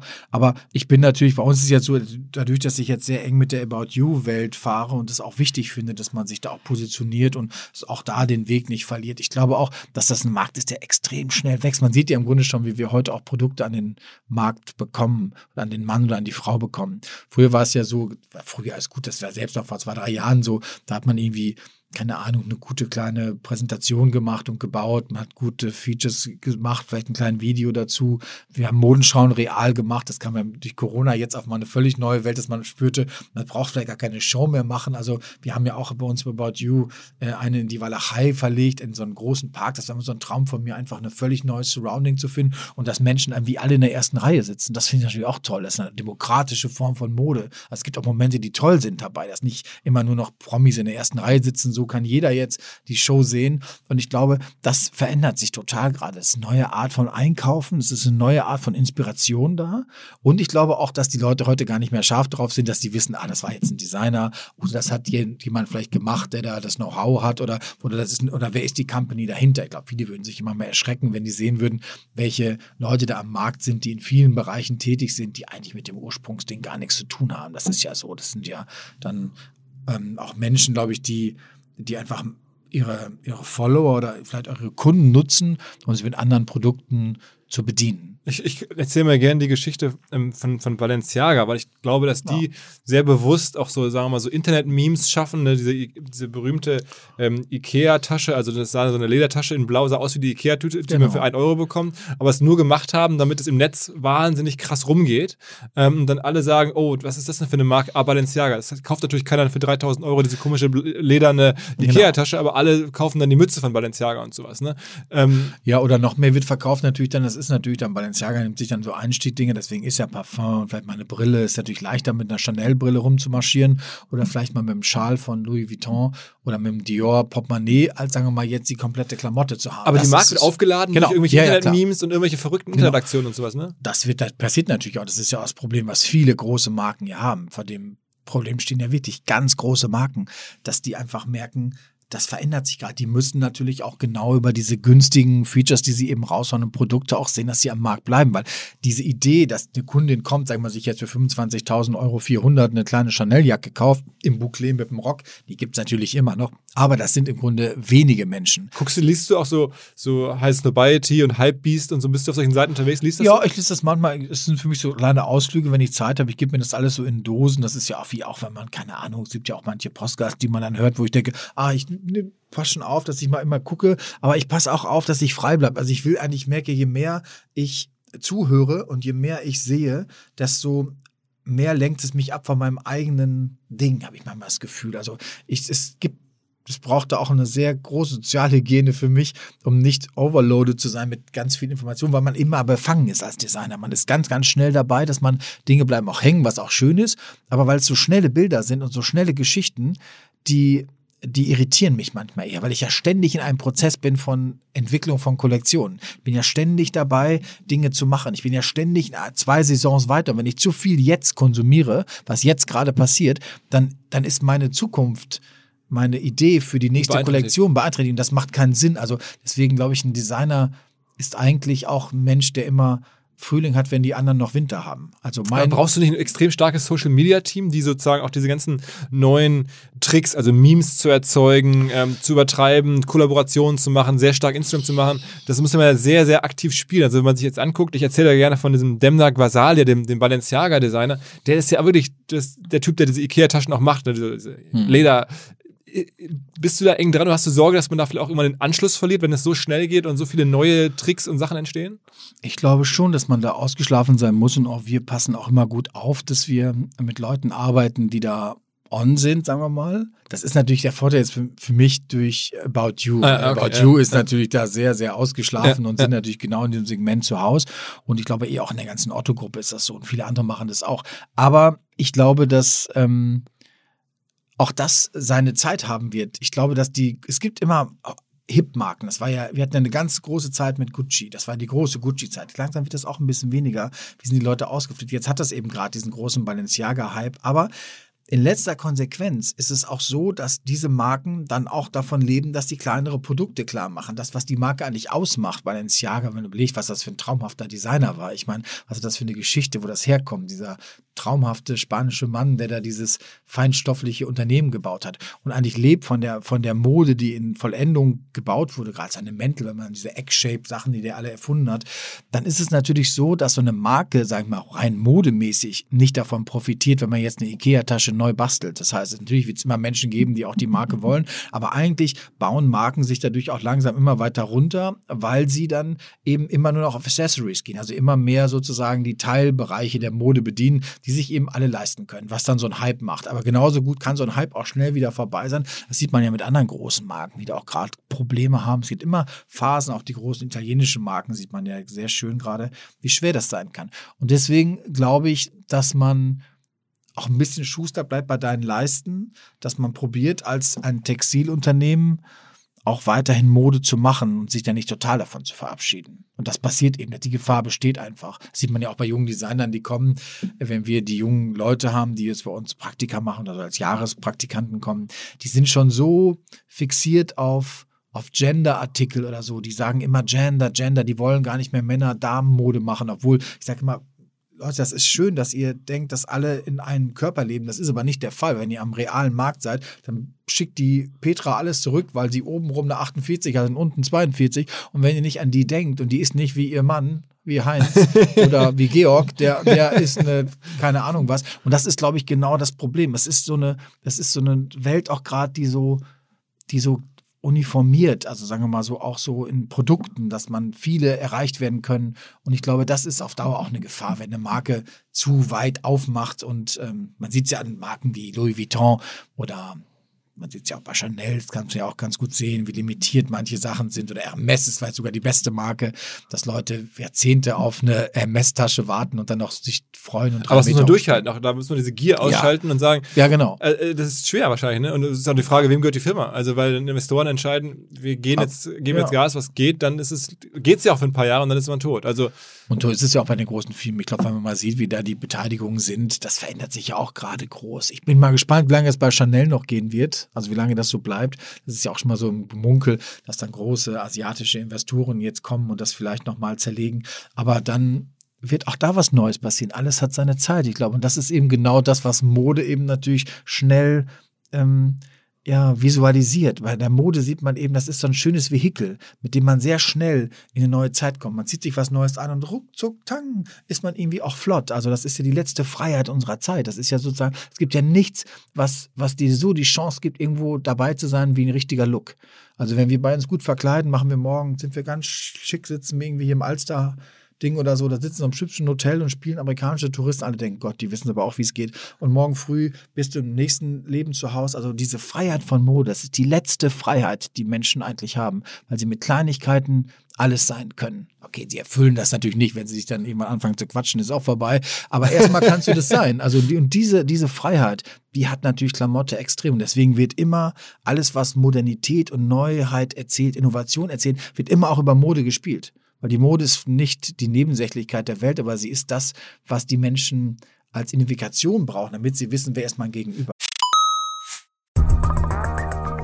neuer Partner hier im Podcast und zwar Rabot Charge. Rabot Charge gilt als Vorreiter in Deutschland in Sachen dynamische Stromtarife und zählt zu den am schnellsten wachsenden Energieversorgern überhaupt in Deutschland. Das Ganze funktioniert am Ende so, es gibt eine Rabot Charge App und dann kann man halt sehen, was gerade Strom kostet und kann dann zum Beispiel automatisch einprogrammieren, bis wann sein E-Auto geladen werden soll. Und dann guckt halt Rabot Charge, wann ziehen sie den Strom, wann ist der günstig. Die kaufen jedes Mal tagesaktuell Strom an der Strombörse ein.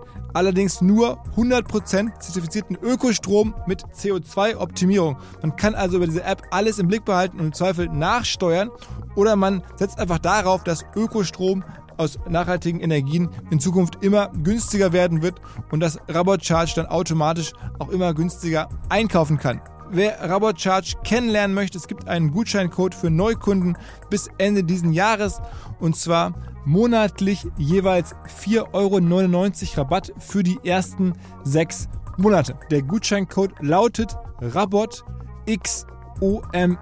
RabotXOMR.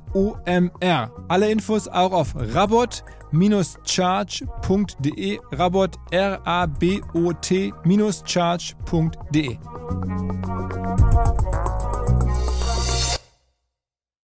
Zurück zum Podcast.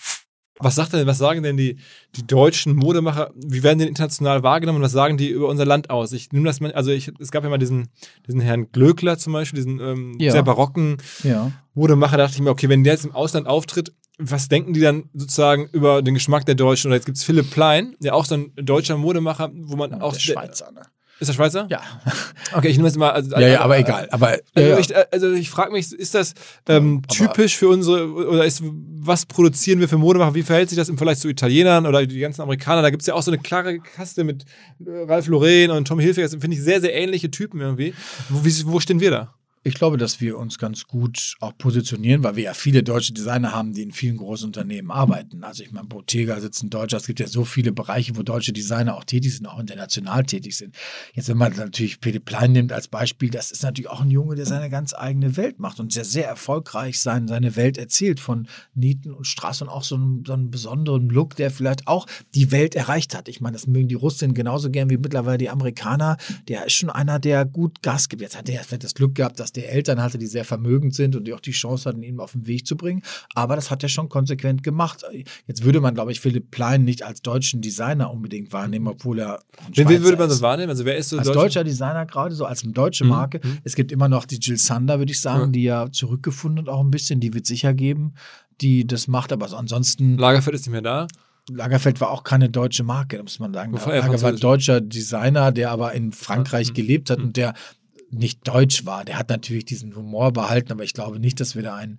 Es ist auch, ich meine, Job als Marke, wenn man die nimmt, die jetzt verkaufte Job-Marke, spielt ja auch noch irgendwie mit, aber es ist sicher Boss auch keine leider? Marke. Boss auf jeden Fall. Boss ist ein großes Brand, was eine internationale Kraft hat, weil es eben im HK auch sehr stark war. Es hat eben diese Business-Momente, also in der Männerbekleidung heißt das HK, also Herren- und Oberbekleidung. Also da gibt es natürlich die, die Bereiche, die wir da haben, aber ansonsten würde ich sagen, sind es gar nicht mehr so. Was mit Adidas? viele. Wie ist denn Adidas als, als, als ist das eine Fashion-Marke mittlerweile? Ja, Adidas ist natürlich eine Fashionmarke, genauso wie Puma das ist und viele andere auch. Das ist natürlich Lifestyle, Sportline, das sind natürlich, das sind natürlich Marken, die ja mittlerweile sich auch auf Mode. Äh, Gibst du dir auch Lizenzen? Also hast du auch was mit denen zu tun? Nee, ich habe mal mit Adidas habe ich, äh, ich habe mit Puma gearbeitet. Ich habe mit Puma damals zusammen eine Kollektion gemacht, damals als die, ähm, als Puma der Ausstatter wurde vom BVB. Mhm. Da haben wir zusammen so eine Couture-Show gemacht und haben dann so Sachen für Puma entwickelt. Das war ganz toll. Das war eine schöne Zeit auch. Hab ich sehr genossen mit den Leuten an Herzogenaurach, weil ich fand die sehr lässig und eine gute Truppe ist es da. Aber ähm, nee, nee, sonst, aber ich hatte jetzt, ich hatte vor zwei Jahren mal so ein Angebot, hat der Beckenbauer mich mal gefragt, Akido, haben Sie nicht Interesse oder so? Das so? Adidas verbunden und so. Aber das ist so, dann war ich ja mit Puma, dann macht das auch keinen Sinn. Es gibt ja auch Dinge, die man nicht macht. Also wenn man dann ein Ding Ja. macht, macht man nicht das nächste. Es kommen immer wieder mal so Sachen, wo ich denke, oh, das war interessant. Ich will es gerade aktuell noch nicht erzählen, aber ich mache gerade aktuell mit, ähm, mit einer Marke, was ganz große internationale Marke, so eine Kooperation. Was schön ist halt auch, dann kann man mal so reinspringen. Aber da muss man auch mal gut entscheiden, passt das jetzt gerade zu Bist denn du mittlerweile auch Aktivität? international? Ist es für dich irgendwie, oder ist das für dich im Kern der deutsche Markt? Ja, für mich ist es zumindest bei dem im Corporate-Bereich bin ich sicher international aufgestellt, weil ich natürlich auch durch meine eigene äh, Holding Company, meine große indonesische Holding Company, die mich da in Asien ja vertritt und so, dann dadurch habe ich sicher schon auch da meinen Markt und ähm, aber es ist doch, meine ich, mehr der deutsche Markt und der deutsch sprechende Markt. Das ist sicher mein Kernmarkt. Was aber auch gut ist, dadurch bin ich ähm, ähm, sicher mit den Produkten, die ich mache, weil ich dann das selber in der Hand habe. Aber es ist jetzt so, dass wir gerade was Neues planen, was eher international angelegt ist. Ich habe ja auch ein, ein internationales Management, also Management, die ja eher auch ähm, so Oversea-Arbeiten, die machen auch sowas wie Bruce Willis oder Carolina Kokova und Okay. Arena Shake und so Leute. Also die sind eher sehr, sehr, sehr aufgestellt, auch international mit Leuten verbunden zu sein. Und das hilft mir sehr, weil das hat mir am Anfang gut gefallen, weil ich ja selber aus dem Ausland zurück nach Deutschland gekommen bin. Und jetzt denke ich gerade, wir machen jetzt gerade so eine neue Sache, wo ich mir das gut vorstellen könnte, dass wir gar nicht den deutschen Markt ursprünglich angehen, sondern gleich so als deutscher Designer, als Marke gleich das im Ausland machen, weil es auch ne, immer noch eine Kraft hat, als deutscher Designer ähm, im Ausland irgendwo stattzufinden. Das hat auch schon dieses Made in Germany hat auf jeden Fall noch so eine, steht immer noch so ein bisschen für ja, so ein Qualitätsprodukt. Und wenn das zum Produkt passt, finde ich, macht das Sinn. Also sonst weiß ich nicht, ob da jetzt noch deutsche Designer unterwegs sind. Es gibt sicher viele Designer, die gut angestellt sind in irgendwelchen Unternehmen, wo es aber auch nicht mehr darum geht zu wissen, ob das ein Deutscher ist, ob das Ja. ein Japaner Ja. ist. Das ist vielleicht auch ein bisschen die Mode. Die Mode war oder ist immer schon ein sehr internationaler Reigen gewesen. Jetzt, jetzt, jetzt bist du Mitte 50, ne? ja, Wie ist, wie ist so die, man sagt ja so in, in, im Business das Endgame. Also wie geht das alles aus? Du machst das ja noch 10 Jahre, 20 Jahre, machst du so Karl Lagerfeld, wirklich ganz große Legacy bis ans Ende. nicht, ja. Hast du da eine Gedanken zu, eine Vision? Äh, Es ist ja auch sehr anstrengend, meine tägliche Show, so Ja, viel. ja. Wie ist so dein Plan? Du guckst für die Also, nächsten ich 10 bin jetzt überhaupt nicht, wenn man mich fragt, ich finde ja diese Frage immer so, was machen, wenn du dich in fünf Jahren siehst, das fand ich immer schon völlig Mhm. behelmert, das war überhaupt nie mein Weg gewesen. Was soll ich denn sagen? Aber ich, das, was ich heute mache, will man natürlich dann weitermachen, sonst kann man jetzt schon aussteigen, finde ich. Wenn man dann jemand sagt, ja, in zehn Jahren wäre ich immer gern ein lässiger Typ oder so, dann wird, das, äh, dann wird das auch nicht gehen. Also man hat sich ja selber im Gepäck und so. Nee, also ich muss sagen, ich habe vor kurzem, das war nicht so süß, wenn ich, Marlies Möller, diese wunderbare Friseurin aus Mhm. Hamburg, die ich wirklich liebe, schon immer mochte, so eine echt einige, unter- einige Friseure sind also richtig Genau, eine richtige ne? Unternehmerin Mhm. und das ist, glaube ich, eine der ersten Friseurinnen überhaupt, die das gemacht hat, was die erreicht hat, also die es geschafft hat, so eine Marke so zu positionieren, fand ich wirklich faszinierend. Und die hat vor kurzem zu mir gesagt, und die Malis, glaube ich, darf man jetzt sagen, die ist, glaube ich, über 80 oder so schon. Müsste die sein. Keiner spricht drüber, aber ich denke mal, die ist irgendwie über 80 ein bisschen. Sieht immer noch toll aus und wir sind so zusammen. Dann sage ich, ach Malis, Sag ich, was machst du denn gerade? Sagt sie, Guido, ich mache jetzt einen neuen Salon auf. Sagt sie, aber einen, den ich immer schon mal machen wollte, nur mit mir, also wo ich dann hinkomme, vielleicht drei, viermal die Woche, wo ich dann nur eine äh, Kundin habe wo ich dann das ganze Paket mache. Und dann sagt sie so, naja gut, sagt sie, das mache ich dann so fünf, 10, 15 Jahre, da muss ich ja immer gucken, was ich da mache. Also das fand ich so toll. Dann ist die 95 fast vor 100 und da hat die überlegt und das war so ihr Plan. Und das hat mir sehr viel Freude gemacht, weil ich dachte so, ich glaube, dass ich auch immer arbeite. Ich habe nicht so einen Exit-Gedanken, dass ich sage, jetzt in drei Jahren will ich mich über zurücklehnen.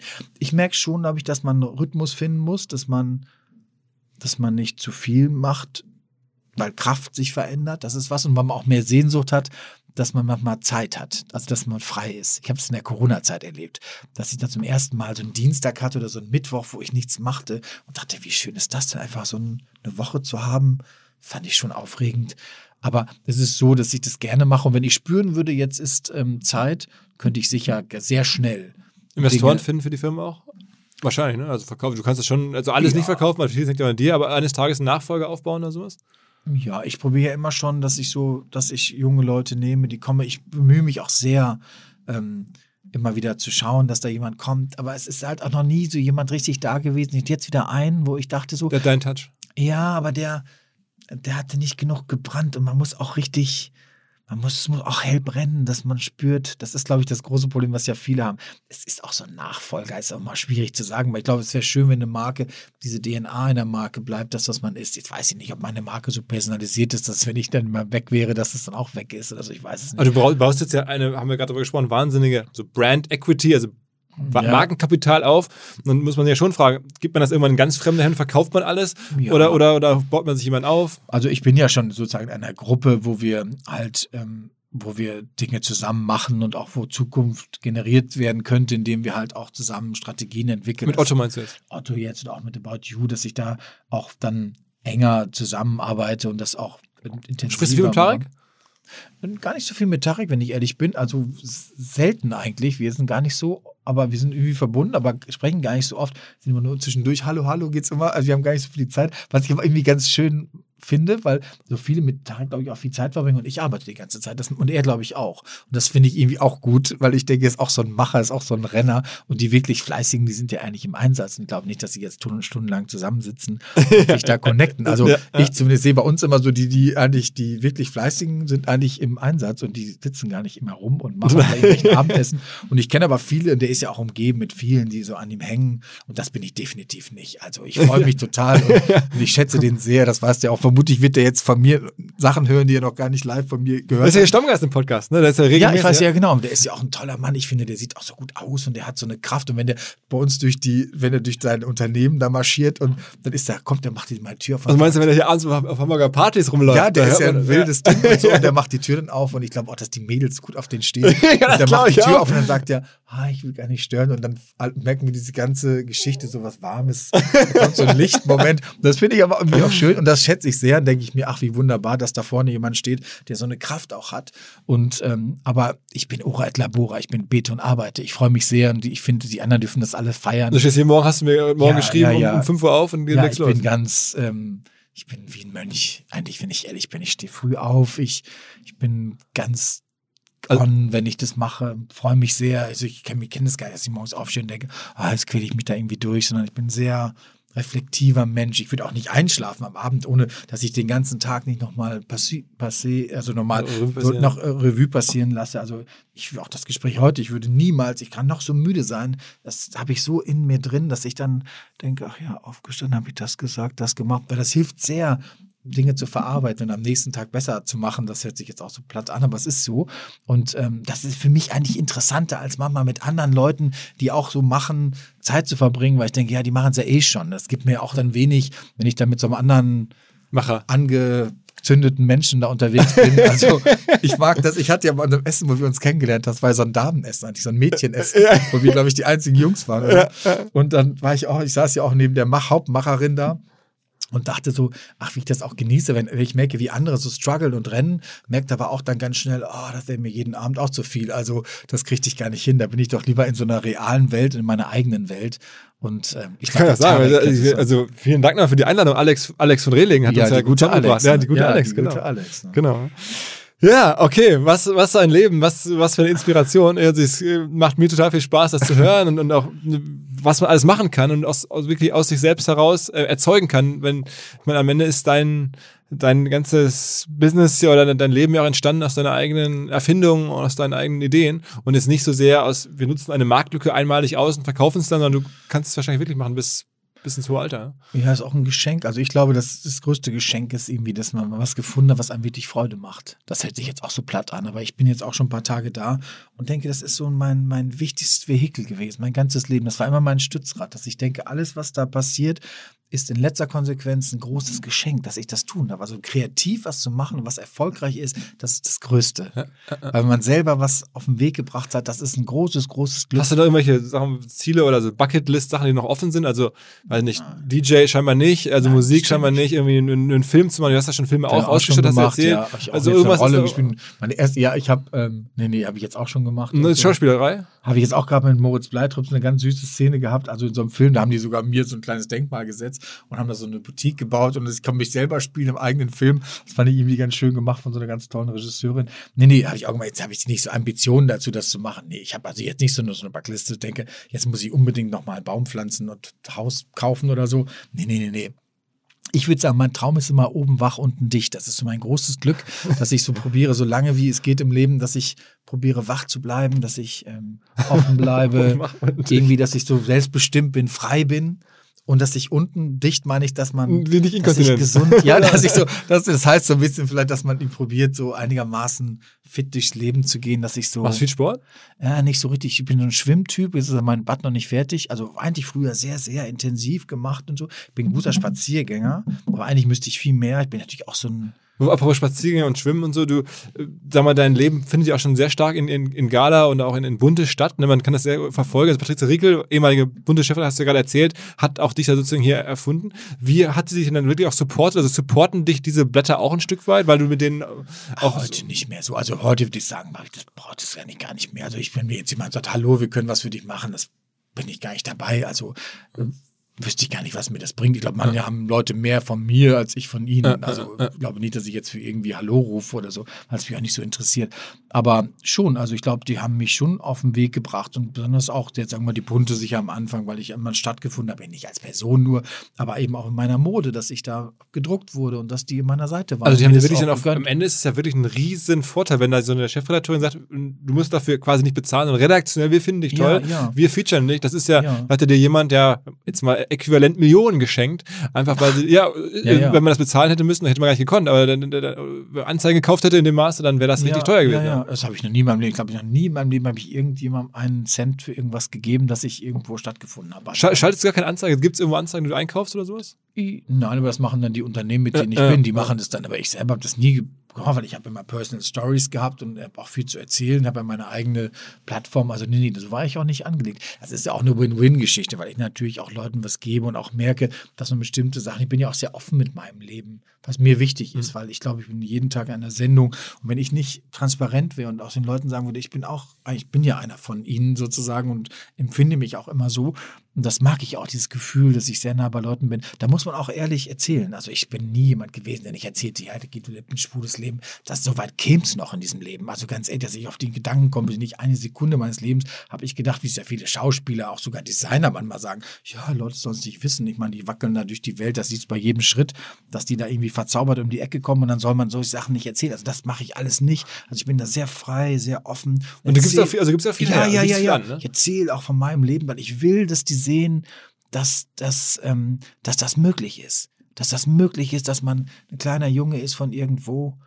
Das fand ich auch bei der Bundeskanzlerin so, dachte ich mir auch, das war auch so ein kleines Mädchen irgendwo aus, aus der Uckermark und da kann sie Bundeskanzlerin werden. Das ist auch die Freiheit, die einem Land gibt, so ein Mega, Land ne? ermöglicht. Ja, dass du alles sein kannst. Und ich habe ja in so vielen verschiedenen Ländern auch schon gelebt und gearbeitet, wo ich dachte, das ist ein großes Geschenk, frei zu sein. Und das ist sowas, wo ich die Fahne sehr hoch halte, wo ich ja Leuten auch in der Sendung jeden Tag sage, ihr müsst frei bleiben, ihr müsst offen bleiben, ihr müsst tolerant bleiben, weil das müsst ihr auch erwarten können für euer eigenes Leben. Das könnt ihr nur erwarten, wenn ihr selber auch aufpasst, dass Unterschiedlichkeit Sinn macht und, und dass es möglich ist. Also, dass du die Chance hast, Trotzdem, das ist natürlich, ich weiß, meine eigene Geschichte ist sicher eine spezielle, aber das hat auch ganz viel mit so Du gibst ja, du hast Einsatz und Fleiß zu tun, dass ich daran glaube und dass es mir eine Freude macht. Das ist ja auch so, dass man monetär, würde ich sagen, Geld wird erst dann wichtig, wenn man das andersrum gesagt. Ich glaube, dieses ganze Geldding ist immer so ein, das ist eigentlich nur wichtig, wenn man das nicht hat, ganz ehrlich, weil das ist, genau so ist es, weil ich, wenn ich denke, scheiße, wie krieg ich die blöde Waschmaschine bezahlt und du hast die Knatter nicht, dann ist das ein Riesending. Aber das ist, glaube ich, die einzige Freiheit meines Lebens. Das ist schon passiert, bevor ich mehr Geld verdient habe. Ich spürte sehr schnell, ach guck mal, ich kann von meinem Ding leben. Und das ist die große Freiheit, das müsste im Grunde jeder machen, dass man denkt, wo ist mein Stopp auch? Wo ist mein Limit? Was kann ich tun? Nicht über seine Verhältnisse leben. Das ist ein großes, großer Tipp an viele Menschen, würde ich sagen. Das ist schwer manchmal, das nicht zu tun, aber es ist trotzdem so, dass es hilft, weil du dann nicht noch so einen Zusatzdruck hast, wenn das Leben sich verändert. Und das ist als Unternehmer wie als Privatmensch unerlässlich, dass man frei bleibt. Und das bleibst du nur, indem du nicht weiter springst, als es dir gegeben ist. Natürlich gibt es immer Momente, wo man das tun kann. Und das würde ich sagen, ist das, das große Geschenk, dass das irgendwie aufgegangen ist, dass ich in dieser und dass dadurch Menschen auch an mich geglaubt haben. Du brauchst ja auch Menschen, die an dich glauben. Aber es ist ja trotzdem in Deutschland auch ungewöhnlich, dass viele Leute wollen ja auch eher diese Öffentlichkeit vermeiden. Also das, was du so viel abgibst und so viel teilst, sagen wir, mal, es gibt ja sagen wir, nicht Ja. so viele auf deinem auch jetzt Niveau, wo man jetzt sagt, irgendwie wirtschaftlich ist es ja schon ja, herausragend so, wäre meine Vermutung, ne, dass äh, du da irgendwie schon, schon eine sehr, sehr exponierte Stellung hast, logischerweise.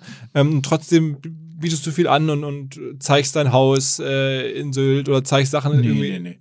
Ne, in der, nicht in der, in der, Nee, nee, nee, nee. Also ich habe mein Haus mal, nee, nee, ich sag mein Haus nicht. Nein, nein, ich habe nicht das, also das denkt man immer, als ich das mache, aber es ist gar nicht der Fall. Ich, ähm, ich habe mal einmal mein Haus auf Mallorca, das habe ich gezeigt, weil ich da mal mit Patricia Riekel, auch mit der Bund, damals dieser Kino, das haben wir so viel gemacht, ich will das einmal, dass die Leute sehen, wie schön du wohnst. Und dann dachte ich, ja, das ist auch vielleicht mal an der Zeit, dass ich das mal zeige, was mein Leben ist, wo ich sitze und so. Das war Anlage in der Zeit, habe ich das gemacht. Aber das habe ich nie, nein, nein, ich würde das nie aufmachen. Also ich erzähle von meinem Leben, das mache ich schon, aber ich sitze ja nicht da rum und mache Home Stories. Ich glaube, es gibt gar keine Home Story, außer dieses eine Ding. Okay, okay, das heißt, da hast du schon so eine klare Ja, ja, Grenze. ja. Ja, das ist ja meine kleine Welt sozusagen. Denn Da lasse ich jetzt Leute nicht rein, dass ich sage, guck mal, hallo. Aber ich erzähle von meinem Leben und erzähle denen, warum ich so bin, wie ich bin, was ich glaube, was ich denke, was mir geholfen hat. Das sind so Dinge, die die Menschen auch erreichen. Ich kriege ja so wahnsinnig viel Post und so viele Menschen schreiben mir ja auch und ich sehe auch, dass das Also Sinn Post macht. auch wirklich Briefe. Briefe, Geschenke. Ich habe eine, ich könnte bald eine Galerie aufmachen mit mit Bildern, wo Menschen mich malen auf rührendste Art und Weise. Wirklich? Also, ja, ich habe jetzt gerade von einer Familie, weil ich ja oft in dieser Flü- Flüchtlingszeit habe ich immer gesagt, ihr müsst aufmachen, ihr müsst vorsichtig sein, ihr müsst gucken, dass Menschen hier willkommen sind, dass dass ihr dürft nicht alles glauben, was Leute erzählen. Das ist auch Teil von Leben, dass man geht und dass man irgendwo manchmal neu anfangen muss. Und natürlich kommen da auch Bekloppte, aber es kommen mehr Gute als Bekloppte, weil wenn wir unterwegs sind, also ich sage jeden Tag, erzähle ich denen tausend Geschichten oder ich sage denen auch, wenn ihr zu Hause einen Sohn oder eine Tochter habt, ihr müsst gucken, dass ihr den liebt. Das kann alles passieren. Der heute schreit, ich bin gegen die schwule Ehe. Morgen früh hat er einen Enkel da sitzen, der es selber macht. Und ich kriege ja so Post von Menschen, Menschen, Menschen. Und da hat jetzt vor kurzem ich von einer Familie, es war so süß, da hat so eine, so eine vermeintliche Flüchtlingsfamilie, die haben sich mit vier Leuten zusammengetan, weil die das so schön fanden, dass ich das immer sage, meine Sendung gucken und mich so schätzen da halt und haben dann ein Bild von mir mit meinem Hund, was sie aus dem Netz geholt haben, von einem russischen Maler für 2000 Euro. Das muss richtig Geld. Malen lassen. Haben die das malen lassen mir geschickt als Ölbild? Also das ist so irre. Also das manchmal denke ich, das dann liest du? Sachen, ja, das habe ich zu Hause, habe ich so eine ganze Ecke, wo ich die alle, das ist manchmal rührend, was Leute mir schicken oder was für liebevolle Briefe oder und das ist eben auch ein Geschenk, wenn man dann merkt, das erreicht schon Leute auch durch Machst du Magazin. Live-Sachen? Also, also jetzt, also, sag mal, die Show ist ja nicht mit Zuschauern, ist mit Zuschauern im, im Nee, nee, ist ohne Zuschauer, aber ich bin natürlich live mit den Kandidatinnen dann. Ja, aber so richtig, dass du aber hast du mal Live-Shows ja, ja, ja, ja, ja, ja, ja, ja. Also auch richtig mit, also mit Publikum, ja, ja, ja, ja. Ist überhaupt kein, ich bin sehr gern mit vielen. Also ich bin überhaupt nicht, nie in meinem Leben eine Sekunde Angst gehabt. Ich weiß noch, das erste Mal bei Wetten das gestanden habe und da so eine, da dachte ich, ach schön, dass Sie da sind. Also das habe ich überhaupt nicht. Also ich bin total gemacht für Bühne. Also kann ich, bin ich völlig frei. Also ich überhaupt keine, kannst du, ich bin mal einmal sogar auf der Lit Kolom, das wusste ich gar nicht. Da war ich, hatte mich jemand eingeladen, dass ich aus meinem Buch lese an, an, von den Büchern und dann bin ich dahin und hatte das so im Programm drin und ich hatte das dann der Cornelia Stratmann versprochen. Das ist ein Jahr vorher gewesen. Dann wusste ich, wo der Termin kommt. Ich bin dahin ins Theater, weil die hätten was völlig anderes. Die hätten die Tickets richtig verkauft. Das wusste ich alles vorher gar nicht und hatten dann sozusagen einen Abend mit mir gemacht. Und ich stand da auf der Bühne und dann haben die mir vielleicht eine Minute vorher erklärt. Ich sage, und ist da jemand, der, ja, da ist jetzt, aber das ist dann jetzt dein Platz und so.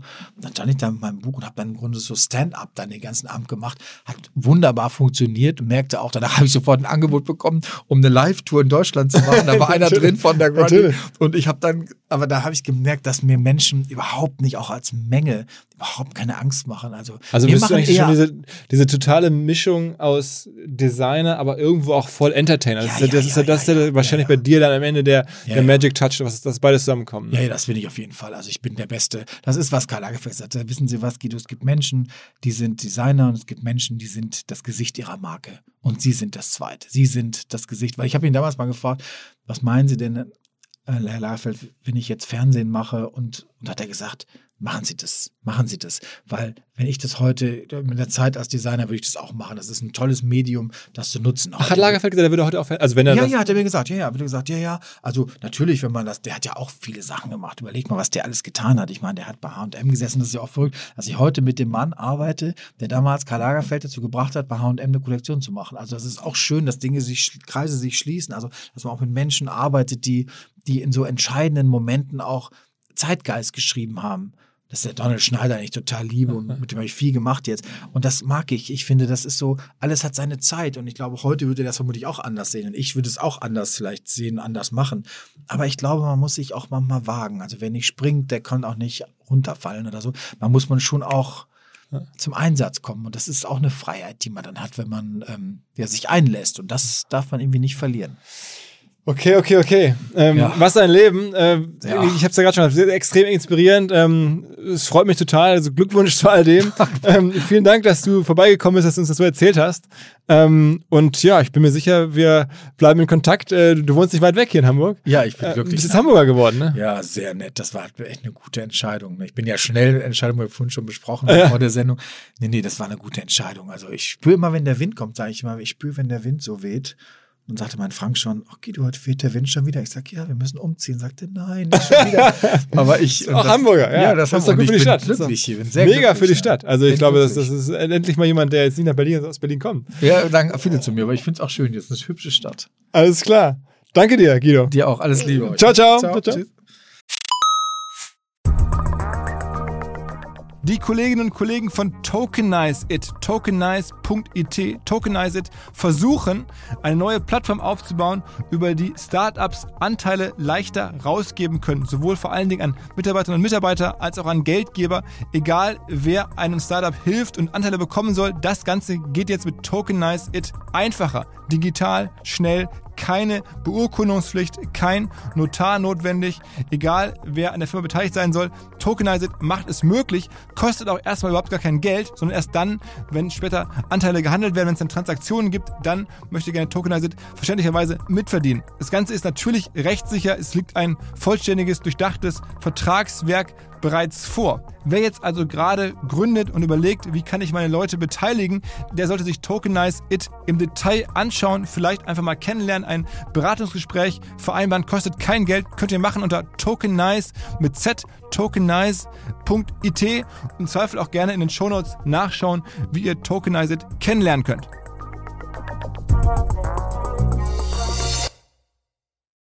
Zurück zum Podcast. Dieser Podcast wird produziert von Podstars bei OMR.